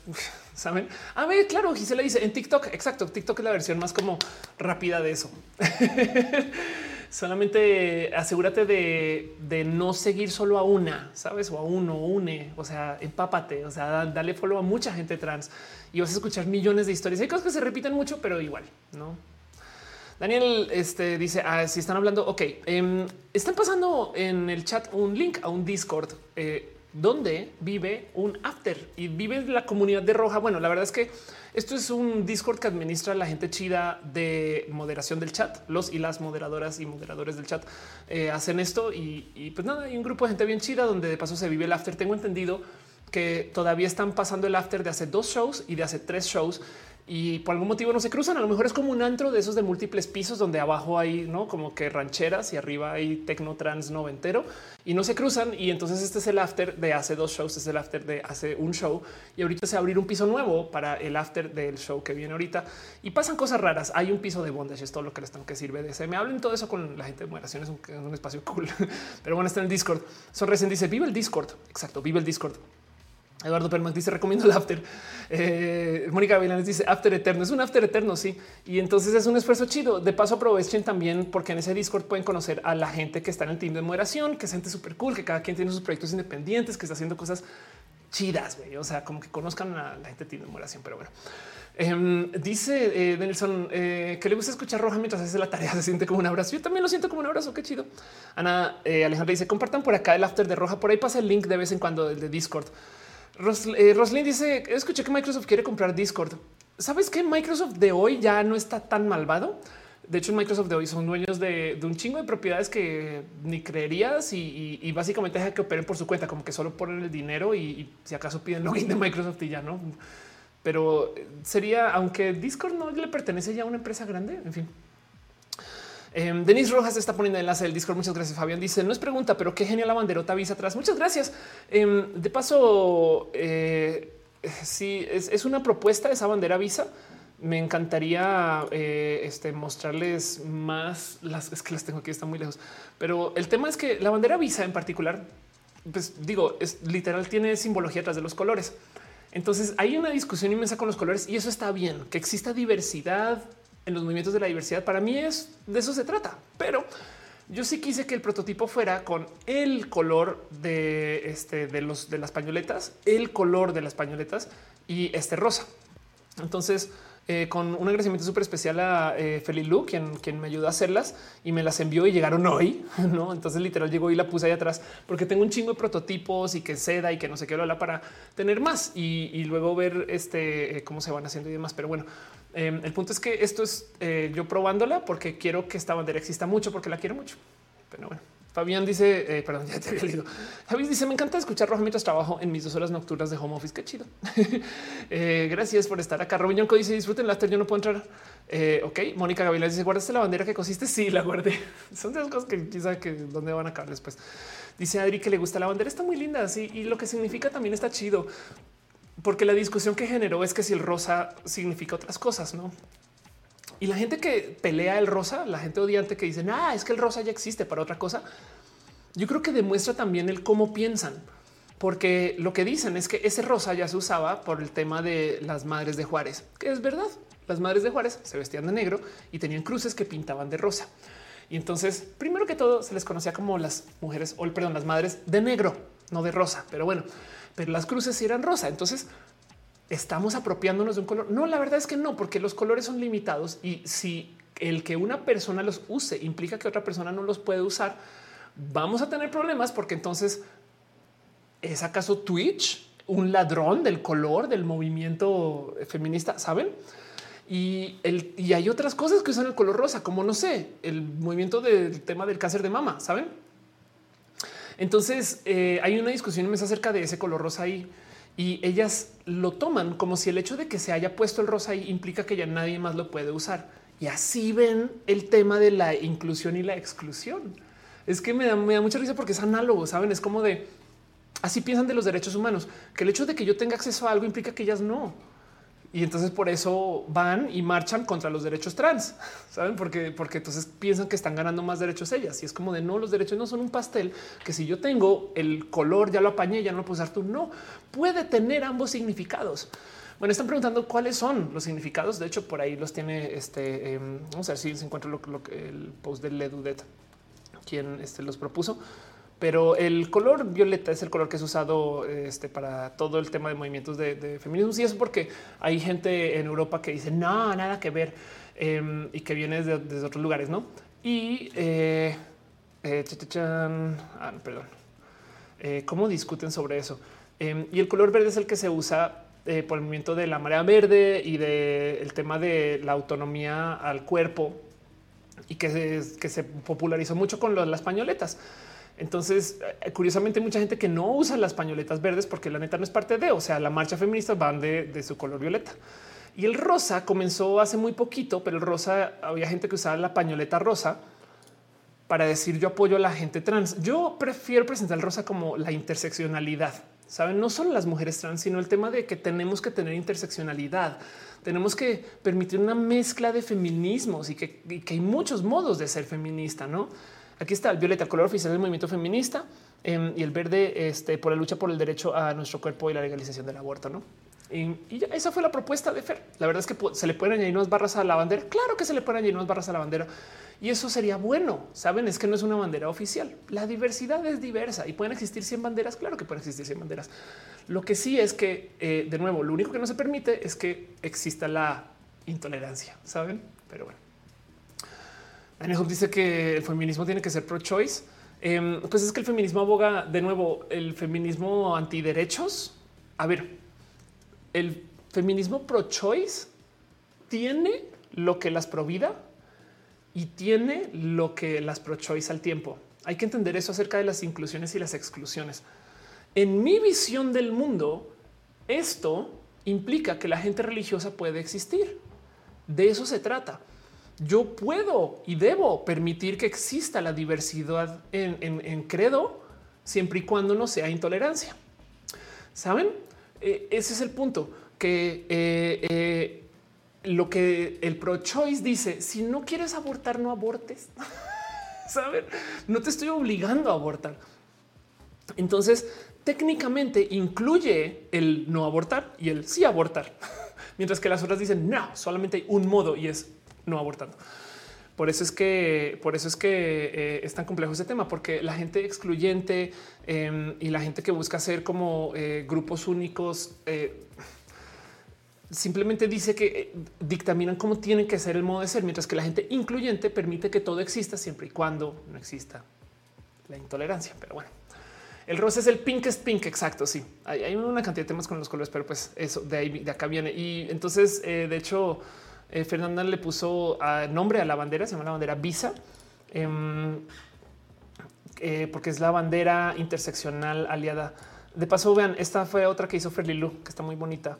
Em, pero justo esa es la, bandera Visa, es una propuesta muy bonita. Y, hoy hablé con Fer, estaba hablando, nos grabaron una entrevista, algo así, y le tu bandera, Fer, fue lo primero que dices, nuestra bandera, cada quien haga lo que quiera con ella, le pertenece a todo el mundo. Y pues sí, la bandera interseccional aliada y sorora. Visa. Dice Jordás, emoji bandera Visa. Claro, perdón, estoy, tienes toda la razón. La voy a hacer. La voy a hacer.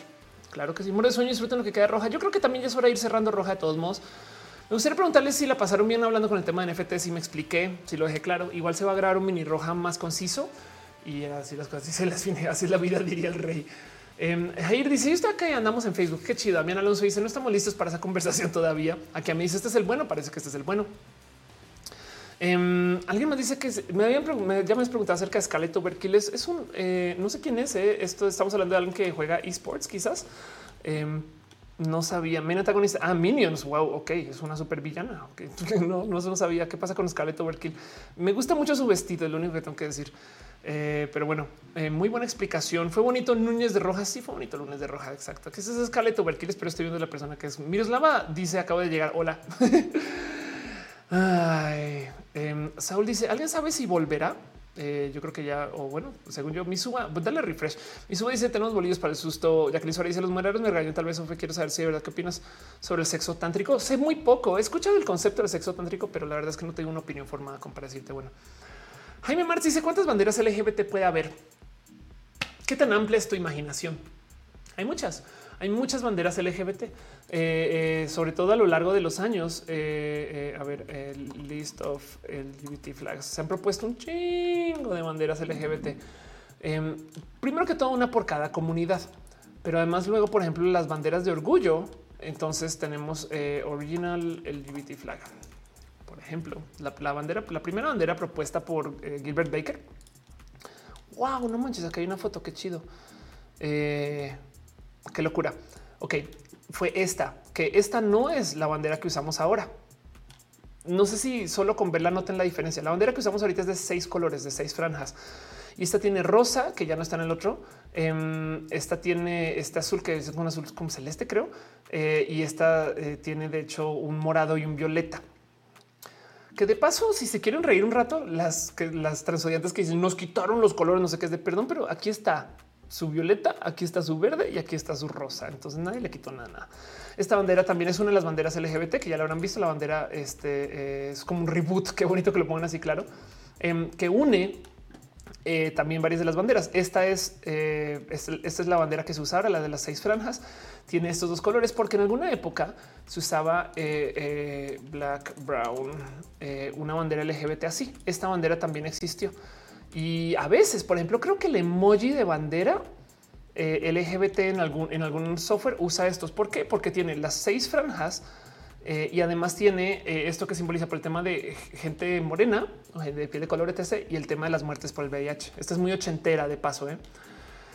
Em, y ahora, ¿por qué le quitaron el rosa a la bandera original? La bandera de este Gilbert Baker, porque el rosa era un color en ese entonces mucho más caro. Es que hoy día somos una bola de malcriados y malcriadas que, que sabemos gracias a la globalización podemos conseguir la prenda que queramos donde la queramos y la podemos hacer la tela y todo eso ya nos vale gorro pero en los 60 y en los 70 todavía había temas de güey, es que ese color no se hace acá, esa tinta no se hace allá, necesitamos tales materiales y cosas que saben. Entonces, em, el tema es que literal, creo que la, creo que era algo así como que la franja rosa valía lo que todas las otras, una cosa así. Así que fue como güey, sabes que quítala y ya, eh, y ha cambiado un chingo. dice Azure, somos unos malcriados. Exacto. Uriel dice: Tengo la bandera original de fondo en mi cel. Qué chido. Sí, y ha cambiado bastante porque le añaden, le ponen, le quitan. Y yo creo que justo de eso se trata. Es que lo importante de la diversidad es entender que la diversidad es diversa y no la van a cambiar 100 veces más. Y, van a haber seis banderas trans y van a haber nueve banderas pan y van a haber ocho banderas lésbicas. De hecho, ya hay varias banderas lésbicas. Lesbian flag. La bandera lésbica original Em, era esta cosa. Esta bandera se la adueñaron las excluyentes. Entonces, si ustedes algún día ven esto, quiere decir TERF, se los juro. O sea, ya, la volvió en esto.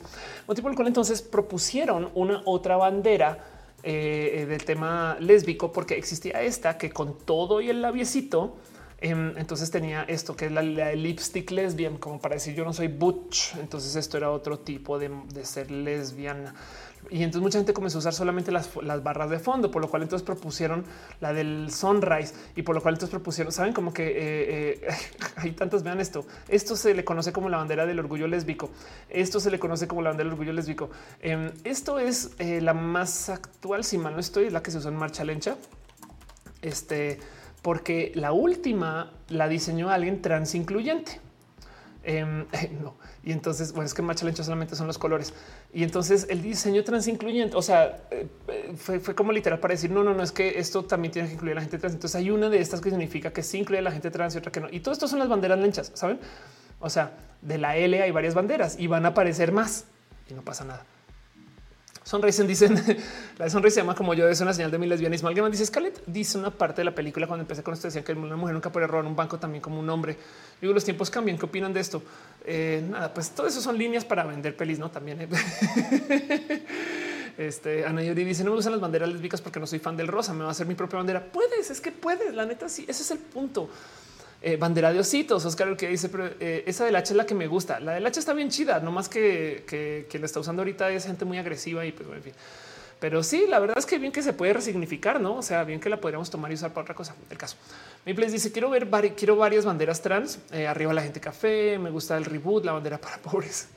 Alguien más dice: ¿Qué opinas del mensaje empoderante de Scarlett González? Ya te va a encantar. Tengo que verla para, para, para hacer un poquito más como de, de opinión sobre eso. ¿eh? Banderas de pingüinos y vaquitas, Sáfica y Apolinea. Claro, de hecho, em, en algún momento alguien se percató que no hay una bandera para la G, saben, porque hay una bandera B y una bandera T, LGBT, no? Y entonces propusieron una nueva bandera gay, no? Entonces, ¿por qué? Porque lo que dijeron es eh, lo que dijeron es no, pues que a ver un momento, la bandera gay es esta, no? Y es de pues ya no, porque bueno, gay significa muchas cosas, pero para los hombres que erotizan hombres em, o gente que se identifica como hombre, que erotiza a otras personas que se identifica como, saben? Eh, entonces la propuesta de la bandera de la G es esta. Y esto tiene un año, creo, un año, dos máximo, saben, es nuevo. Y, les digo algo, la propuesta de la bandera de la bandera lencha lo hizo una persona que ahorita tiene 23 años, lo hizo cuando ella tenía 21, ¿saben? Así que adelante. Es más, algunas de estas vienen de Tumblr. Ahí se los dejo. Algo si dice esa bandera la que me representa. Entonces, sí, exacto. Y si te gusta, llévatela. Y si no, pues no, no pasa nada. Eh, pero bueno, eh, dice exacto. Eh, la bandera de Panamá es arroz sexual. aromática. Nora dice: Yo quiero ser colaboradora para comentar banderas chidas. ok. Alguien me dice bandera gay y la bandera lesbiana parecen amiguitos. Quizás también es un poquito por eso. ¿eh? Solo dice saludos al más guapo los moderadores. Teflon más dice la bandera de Panamá es arroz sexual. La bandera man loving man está chida. Anda. Em, de eso se trata a fin de cuentas. Entonces la pregunta es cuántas banderas pueden existir. Güey, esto se puede poner muy loco muy rápido, porque además a todo esto súmele que igual y podemos mexicanizar estas cosas también, no? Porque bien que pueden decir trans de México. Entonces le ponemos alguna cosa que signifique México, saben? Anywho dice con esa bandera gay te puedes poner de cortinas tu familia conservadora ni se enteran. Tres segundos dice lo es que esa bandera no se pelean, se incluyen. Exacto. Es que esa es la lección más carona de la comunidad LGBT no es una comunidad, somos muchas comunidades y nos unimos por no tener unión. Saben, es la lección de la diversidad es que nadie es como nadie y entonces cada quien con su cosa y con su pedo y con su tema y demás y, nos permitimos siempre y cuando no se eh, tolere la intolerancia y siempre y cuando se respete el consenso. Saben, eso es todo. Entonces, claro que pueden existir 100 banderas de arcoíris. La prueba está en que nadie le atina los colores. Güey. Saben, o sea, de repente van a la marcha y ven 20, o sea, eh, son estos los colores del arco iris o son estos los colores del arco iris o son estos los saben. Es como de eso todo hay que permitirlo porque, porque no se trata acerca de cuidar. De paso, esta es la bandera aliada, no? Em, no se trata de cuidar la simbología. Quieren que les diga qué tan importante es esto como entre la filosofía de la comunidad de la diversidad. Es posible, es posible que Silvia Rivera o es posible que eh, eh, eh, lo de Stonewall no haya sido el comienzo de todo, pero nos dicen que sí. Y hay discusión acerca de quién fue la primera persona que tiró un ladrillazo. Pudo haber sido una mujer lencha. Este pudo haber sido Martha P. Johnson, pudo haber sido Silvia Rivera. Y entonces no se sabe. Pero una vez vi una entrevista donde alguien decía qué bueno que no se sepa, porque entonces no volvemos deidades a alguien sino que es hasta el origen es diverso y difuso y le pertenece a todo el mundo. Esto es de todos y todas y todes. ¿No es bonito eso? Pero bueno, perdón, veo que alguien de un abrazo financiero. Eh, Emilio Trejo, muchas gracias, muchas, muchas, muchas gracias. Ah, ok, Emilio pregunta, tengo una duda existencial. ¿Crees que tenga futuro económico viable esta eh, eh, licenciatura con la aparición de nuevas tecnologías? Uf, sí, em, por millones de modos. Primero que todo, acepta que las tecnologías ya existen, no como que yo sé y sabía de varias gente en psicología que ya hacía llamadas por Zoom para ver gente antes de la pandemia que explotaron durante la pandemia y otras personas que no, no pudieron. Eso por dejar un ejemplo tonto. Pero la verdad es que mm, Parte de los problemas que estamos pasando ahorita es porque hay una crisis identitaria muy loca. La gente no sabe bien quién es, a qué pertenece, dónde está, no sé qué, y todo eso, temas de psicología. Em, luego, el tema de contrataciones dentro de lo laboral, eh, no más el enfrentar, si el futuro, justo, si el futuro es incierto porque hay nuevas tecnologías, nuestra relación con esas nuevas tecnologías también va a ser sujeta a tu análisis, tu estudio, tu trabajo. Y, y de paso, lo único que te diría es persigue tu pasión, ¿no? O sea, persigue si te llama la atención, no lo hagas porque es un negocio y no lo hagas porque, porque entonces ahí sí te, o sea, si, si quieres hacer dinero, trabaja con dinero. Si quieres, si quieres comer pan, trabaja en una panadería, no como que si, si, si, tú quieres, este, eh, eh, si te gustan los coches, voy trabaja con coches, no como que ah, por ahí va la cosa.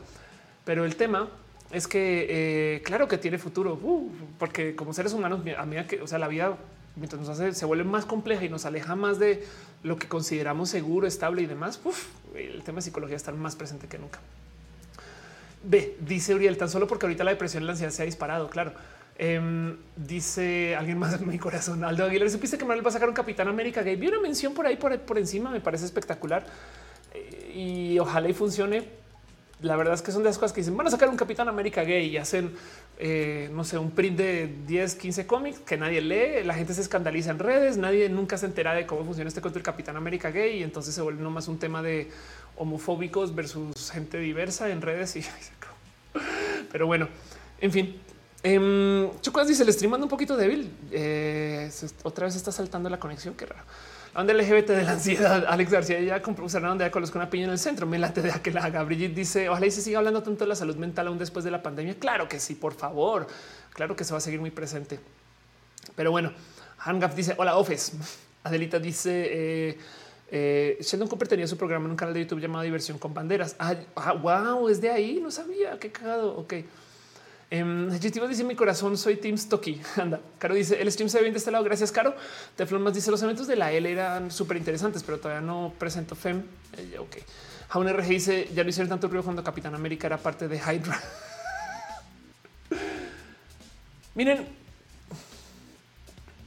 esto es mala hazaña de mi parte porque me beneficia, pero a veces me da un poquito de me pregunto si nos están usando en la comunidad LGBT para hacer el escándalo, para promocionarse. Nadie hablaba de mis universo hasta que pusieron ahí a una mujer trans y luego no volvieron a poner ahí a nadie, a nadie trans, saben? Y entonces me da un poquito de será que esto es como un pedo de nos usan por el escándalo? Güey, saben como que no sé, pero del otro lado es un bueno que nos usen así sea para eso. Güey, así hay una persona trans ahí, celebremos, no? No sé. Bueno, en fin. Em, Alguien más dice que se ve anime. No he visto mucho últimamente por nerd. Irónicamente, por, estar clavada haciendo estas cosas, pero súper sí. El chitivo dice prefiero ser capitán americano así hacer lo que anda. Los Rugrats adelantados de su época. Ay, ándale. Ángela Ponce Hermosa dice son recién. Cinta que dice por algo hay que empezar, no? Chale. Sí, un poco, eh. Sí, digo, la verdad es que es súper cansado. El otro día había una amiga Andrea Odessa de poner un tweet donde decía ya me cansé de hablar de temas trans, güey. Yo hablando de lo mismo y me cayó el 20. Sí, güey, yo llevo ocho años explicando lo mismo y me pasa que yo sé que hay que responderle a las terfas, pero si vieran los, comentarios en mi canal son de pero Ophelia, ¿qué opinas de las terfas? Yo, yo güey, acabo de hacer un video hablando de no sé, la energía nuclear. Sí, pero las terfas y es como de güey, no? Y yo sé que hay que responderles y yo sé que yo soy la primera en hablar de las terfas también, no? También me tengo que culpar un poquito ahí. Pero luego al otro lado es un ya llevo 10 años casi diciendo no discrimina. en fin, la persona dice, oye, me perdí tres horas. Hola, la OM dice el mercado LGBT son los más viables y explotables. Pues claro, pues porque somos personas diversas y chidas. A una dice no existe la mala publicidad. Claro, eso es verdad. Eh, dice soy Arturo García, eh, gran transmisión de, de YouTube. Gracias. Eh, última Adriana dice eh, por supuesto que hay gay baiting. Claro, Javi Martínez, ¿qué opinas de la legalización de los matrimonios gays en Japón? Por fin, güey, qué bueno. No sabía que eso sucedió. Japón, yo siempre he leído como súper homofóbico. Exacto, güey, ya. Entonces dice, termina siendo un win-win. Ellos ganan publicidad y la comunidad visibilidad, claro. José Cortés, este imagínate ya, güey, ya. Bueno, Samudio, este, saludos desde la Ciudad de México, Andrés. Estoy en la Ciudad de México. Saludos desde la Nápoles. Eh, aunque soy colombiana, William Montes de la chisma, la chisma, Televisa Azteca no se van a explotar al máximo. Eso es verdad, tienes toda la razón. Em, en fin, eh, dice Toromeo, llegué tarde, pero me quedo el recalentado súper. Em, fue que el recalentado toque repararlo porque hubo una potencial caída ahí. Entonces vamos a ver cómo YouTube a veces se hace tonto con el recalentado cuando hay hoyos. Pero bueno, no pasa nada. El no se legalizó el matrimonio homosexual en Japón. No más no se declaró que no es inconstitucional. Ok, entonces siguen siendo bien idiotas. Usted dice un rametero. Eh, encantaría oírte hablar de Freud y su teoría del falo como estructura del orden. Una vez una eh, persona psicoanalista estaba pero maravillada conmigo porque me decía es que tú te ríes en el orden de el falo y la vulva y, todo, todo este dilema genital porque transicionaste, no? Y, y me acuerdo que no lo superaba, güey. Y yo así de pues es que también eso hay que tenerlo muy presente. Toda esta gente que hablaba acerca de la sexualidad, y toda esta gente que hablaba acerca de eh, su relación de géneros o de sexos, porque es que a veces justo las odiantes me dicen la teoría dice que no sé qué. Yo quién escribió eso? Alguien en 1909. ¿Cómo era la gente trans en 1909? Güey, pues no tiene, sabes? Es como de, es como si alguien hablara acerca de no sé, la, la relación humana y el amor y no conoce el Internet, saben? Y no conoce los celulares y no conoce la virtualidad no, pues su visión, yo no sé si aplica hoy en día, capaz y sí, en lo fundamental, pero y eso, no? Pero bueno, Alice les dice cuál crees que sea la razón por la cual los bancos ahora piden la ubicación al hacer transferencias. Cada que yo veo esas cosas, yo pienso quién sabe ahora qué hizo el narco. Güey. Hangaf dice: eh, Yo te conocí por un tema mediático que se levantó en redes por lo del muchacho de gastar box orales. Mm, Roberto Cruz dice: ¿Has visto el canal de Migala? Sí, por ahí hablamos a veces. Entonces el mundo dice como los curas que ni se podían casar y hablaban del amor. Anda. Exacto. Sí, total. Es como de yo creo que también hay algo que decir ahí acerca de la actualización de nuestras teorías, nuestras filosofías, tantas cosas de la naturaleza humana que hay que, darle más validez a la gente que ha vivido esto un poco. Pero bueno, eh, Capitán Garnegri hizo los Roots en París 2001. Lo dijimos porque la villana se reunía con su jefe por videollamada. Ah, claro. Dice María Goretti González, ¿qué significa este emoji? Eh, es, el emoji. Ah, pues habla mucho acerca de justo este como este símbolo de, sexo o intersexual o transgénero o transexual. En fin. Yo bueno, dice que ahora sale tu programa en Canal 11. Falta, no ha salido. Eh, cuando salga les aviso, pero es muy probable que salga tarde. Nick Brasa dice: ¿Has leído los libros de Yuval Harari? No, no he leído. De, suena interesante, pero cuéntame tú. Falta mucho para lo de Canal 11. Luego les cuento cuando salga. Entonces es muy importante que el conocimiento se actualice. Espero que pronto con Internet más de seguido. Total, exacto. Lo de Canal 11 eh, va a ser cortito, o sea, no son muchos episodios y vamos a ver cómo le va, pero pues les aviso en su momento. Arnulfo dice ya regresa a YouTube. Gracias por volver, yo creo. en fin, de hecho, yo creo que ya es hora de ir cerrando. Llevo hablando tres horas este, y media. Eh, y nada más los últimos comentarios. Yo creo que ahora todo el tema LGBT es más moda, es decir, lo usan para que sea moda como tal. Mira, ojalá sabes que es que sí es verdad. La verdad es que tener presencia de eso se trata, no? Y eso es lo que es ser mainstream también. O sea, está bien, está bien que lo hagan por moda, pero luego que entiendan que el mencionar apoyamos a la gente LGBT tiene un peso. No es que una cosa es no más tirar ahí la moda de sí, nos subimos al tren de lo mejor es entender que eso quiere decir que si discriminan a alguien en tu eh, lugar de empleo, pues güey, tienes que responder por eso, no? Pero bueno, eh, más dice apuesto que Calitos transiciona. dice mi hermana cenar apenas puede regar, eh, puede regresar. Hola. A mí si ya descansa. Yo creo que es hora de ir cerrando justo. Ya viene el rap con los nombres curiosos. Todos los nombres son curiosos. Exacto. Entonces, en eso, nada. Muchas gracias por acompañar. Vámonos a lo próximo y este, pues pasemos la famosa cortinilla del amor no más porque es hora de ir cerrando este show. Entonces así son las cosas. Perdón, Samuel dice que, pero ¿qué piensas de las personas que practican la santería? ¿No es la santería algo muy como de vieja escuela? Qué chido, güey, que se practique todavía. Futa, me sentí súper poco cultural, ¿no? No sé por qué yo pensé que esto era algo muy como de los, no sé, qué chido, en fin. Pero bueno,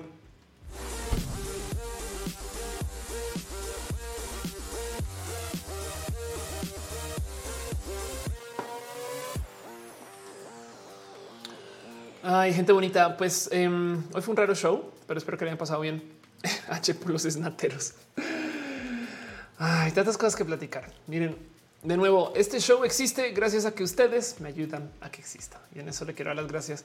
Y nada, les quiero nomás dejar ahí presente que gracias a su apoyo, su cariño es más, más humana cada otra vez, porque Emilio Trejo dejó un abrazo financiero, era se suscribió con Prime Miguel H. Soria dejó también stars eh, está en el Facebook. Gracias de verdad. Eh, todo eso ayuda a que este show siga. Y yo me voy a encargar de dejar un mini roja explicando el tema de los NFTs de tal modo que sea compartible. No quiero que saquen de este show la conclusión que los NFTs son una estafa, solamente que hay mucho más que observar que lo que nos dicen. Y ojalá ayude a artistas en el futuro, aunque yo creo que igual me rebasa que el mercado de inversión de artistas sea millonario, pero a la hora de contratarles para hacer cosas les quieran regatear. No, quizás hay algo más que, que, revisar. Pero bueno, en fin, el caso. Sepa que este show sucede porque ustedes están acá y ustedes de su nombre y de su cariño y su amor se encargan de que suceda. Le quiero un agradecimiento súper, súper, súper especial a Israel Camacho, a Miguel H. Soria, a, Daniel este, eh, Reynoso, a Dante Shell Out, a René Medellín, Gloria Curí, Muñoz, Gis Castillo, Cosme Pérez, Liana, a Manuel Alejandro Flores Rojas, a Yuri Maldonado, a Mar R. Cortés. Eh, gracias por dejarse eh, caer con su cariño y su amor. A R que se suscribió, Nekashi, Fabián Ramos, Melcorred, Vaso de Gracia, Sacoku 666, quienes eh, o se suscriben, dejaron cheers 3 de Moo y que se suscriben al Twitch. Gracias por su amor y su cariño twitchero.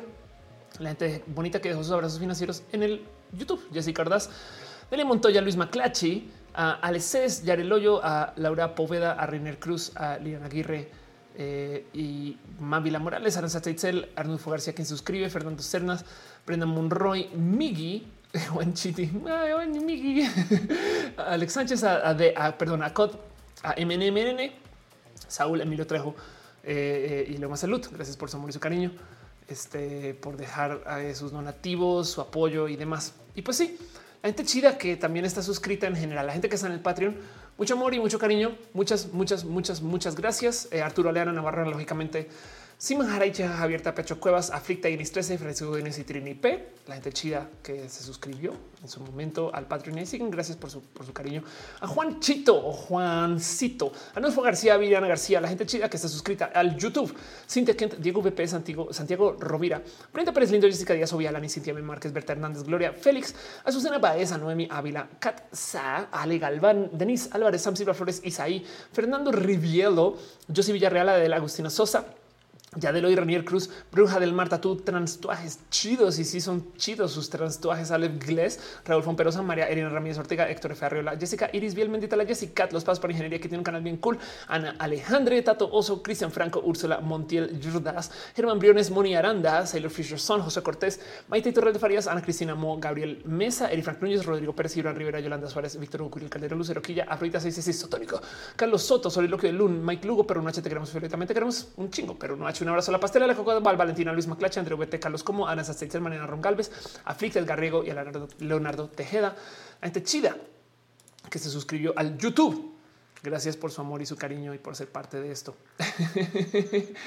Este sepan de paso que hay un Discord que se está rolando por ahí para que puedan nomás darle como seguimiento a esto. De hecho, hay un after, hay varios after, entonces se van apilando. Un abrazo a Marisela López Lozano, Liliat Show, Marilyn Ochoa Rodríguez, Ismael Talamante, Sanda Bella, Gustavo González, Gracias por su amor y su cariño. Y, también a Dizimura, quienes están en el Facebook y en el Twitch, que está Garnachita, Tía Letal, una Gorita, Wister, Creepy 474, S. Witch Tania, Luxe 002, Chris Moon, 23 Daniel Hope, A. Z. Beltrán, a Kame 007, Mincio, Pena Rubra, R21, a Leo Sánchez Core, Pablo de P9, Eric El Tío, Joe Saurus, Beberido, Here Rock Place, Samudio 98, Daniel Axel 3, Bruja del Mar Tatú, quien hace tus chidos, Luis H. Carlos Carayota Crowbite, Jaime, sí, solo sí, pero no, eh, a Dari Caro, quien está suscrito desde antes que existiera el canal, a Laira Els, a Mrs. Corpset, el representante Teresa, a David Pod, Glamfar, Aaron B, del Malfausto, Ceturino Synconit, a La Sakura, Artis Rose, Sankoku 66, eh, Renard Larux y Jorge Agarcu y la gente que suscribió ahorita. Gracias millones. Alguien más dice salúdame. Hola, alguien más. Gracias por ser parte de esto. De paso, también el hecho de que lleguen acá se aprecia mucho. Em, eh, Saben, miren, Afortunadamente la lista que me da es incompleta, pero sepan que les dejo todo mi cariño, tu memoria a Cadrida, a Kiame 007, a K Rotera, a Leyex, a Anayori, a N93, a Art Jump V2, a Atena Azul Camilo, a Blackmore, ya ya, a Carbot 14XYZ, Cebollo, guion bajo cero, Commander Ruth, Daniel Hope, Darwinismos, David Noob, David Rendón L, a David um, Denise con dos S de mi amor. Em, este eh, un momento, aquí tenemos que solucionar un tema. eh, bueno, perdón, em, a Demi Moore perdí los usuarios. Aquí está. Listo. Eh, también un abrazo súper, súper, súper especial a R, a Fit, a Grande Donger, a Gris Romero. Besitos Gris, que chido verte por acá. Griller Dom Gomiest, a Hadasa HC, Have These Dos, Hey Silvana, Hueso Sad, Igni 12 Jack Ino, Jesse Tivas, Jesús López 86, J. Felipe Juanchito, Krillian Nath, Chris Psy, a Lalun Shira. Luis Metafónico, Lico Signio Maya 107, Mayra TVXQ, Amil Miau, Musicarina, Nekashi, Neku, güey, Newolk 69, Omar Pace 19, Ome, Ome, Ome, LML, Panda McFly, Papi Crocs Power, Pena Rubra, Raven Z, Raf eh, Levantri, Ripper Wolf, guion bajo 7, Ro 3125, Robin eh, Yonko, Re Robi Y, guion bajo Rubén Las, Satirama, Sama 95, Seb H1, J0, uy, qué pedo, Seguimos Strange Disaster, a Totoms, Teflon Mask, Tono Cute 003, eh, perdón, 13 mundos, eh, eh, MR, BNK, Vaida, Virgo Pros, BM, Healer, Wisteria, Jacob Abel y 6, 6, 6. Uy, y también la gente chida que está en el YouTube. Sepan que YouTube no me da todos los nombres, pero un abrazo a Alberto Sandaña, Aldo Aguilar, Alex García, Alexis Arevalo, alguien más, Ale Unice, mucha risa, alguien más, Ale, Ale Unice Pop, Ángel Reyes, Antonio Segovia, Arnulfo García, Arturo Ale, Capitán Garra Negra, a Conor Wene, Denis Rojas, Denis Rojas, con varias veces, eh, eh, Adoro ZCX, Eduardo V, Ernesto V, Fernando Vega, Chino Merino, Hígado de Pato, Alex Muerto, Me enamoré siendo fantasma, Jaime Mertz, eh, perdón, Martz, Jacqueline Suárez, Jessica Santín, la Jessica, gracias por estar acá. apareció alguien más, creo que fue Eduardo V, también Josué Cortés, Karina de Teresa, Cris, la OM, y ahora desapareciste, pero bueno, un abrazo a Misterios del Mundo. del mundo. Qué divertido. MNM, Narutin, Naruto, Pilar Cano, Sara de Noche, Saúl Selenático, Sunrisen, Susana, Lisbeth Rubalcaba, de Legolas Intenso. Intenso. Gabriel Montes, Víctor Alfredo Michalera González, Cris, Cariño Teresa, por ahí vi también, eh, eh, seguramente estás por ahí, eh, este Selenático, seguramente estás por ahí. Adri Paniagua, besitos para ti, Capitán Garra Negra de rap de nombres. Pasamos a la invocación de espíritus del mal un poquito. Em, y la gente chida que está en YouTube, desafortunadamente YouTube no me da todos los nombres, pero un abrazo a Morningstar, a Chica Pulque, a Denise Rojas, quien también estás acá.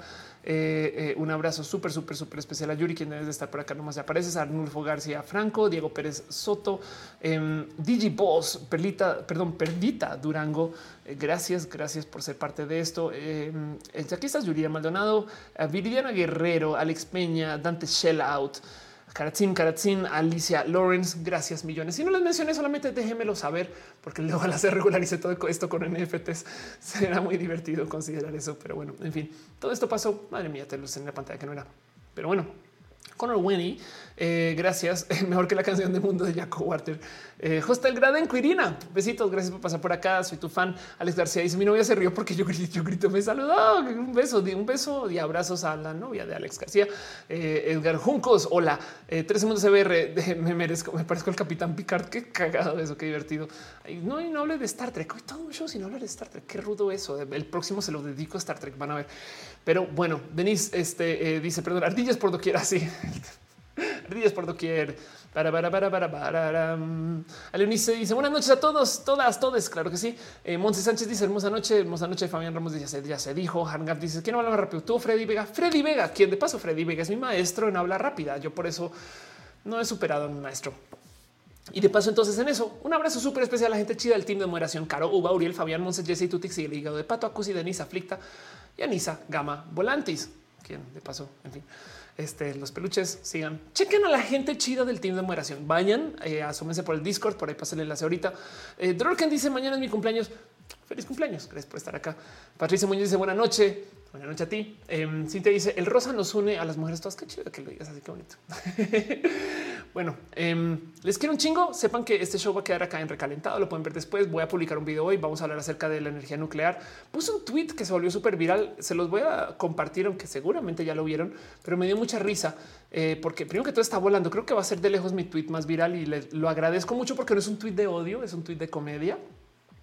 Pero me da mucha risa porque habla de algo que me percaté hace nada y me da risa porque se burlan de esto en el show, pero les dejo. Nos vendieron a Homero Simpson como un tonto de sociedad. Pero a los 36 años, que de paso esta es la edad de Homero Simpson, o sea, la serie comenzó con Homero a los 34 y acaba con Homero a los 38. Así que le tiré la mitad. A los 36 Homero Simpson tenía casa, carro propio. Estaba felizmente casado a una mujer espectacular, en una familia con dos hijas, un hijo y mantenía un trabajo estable en el sector de energías limpias. y voló, güey, voló. Me dio mucha risa. Primero que todo porque pinche privilegio amarillo.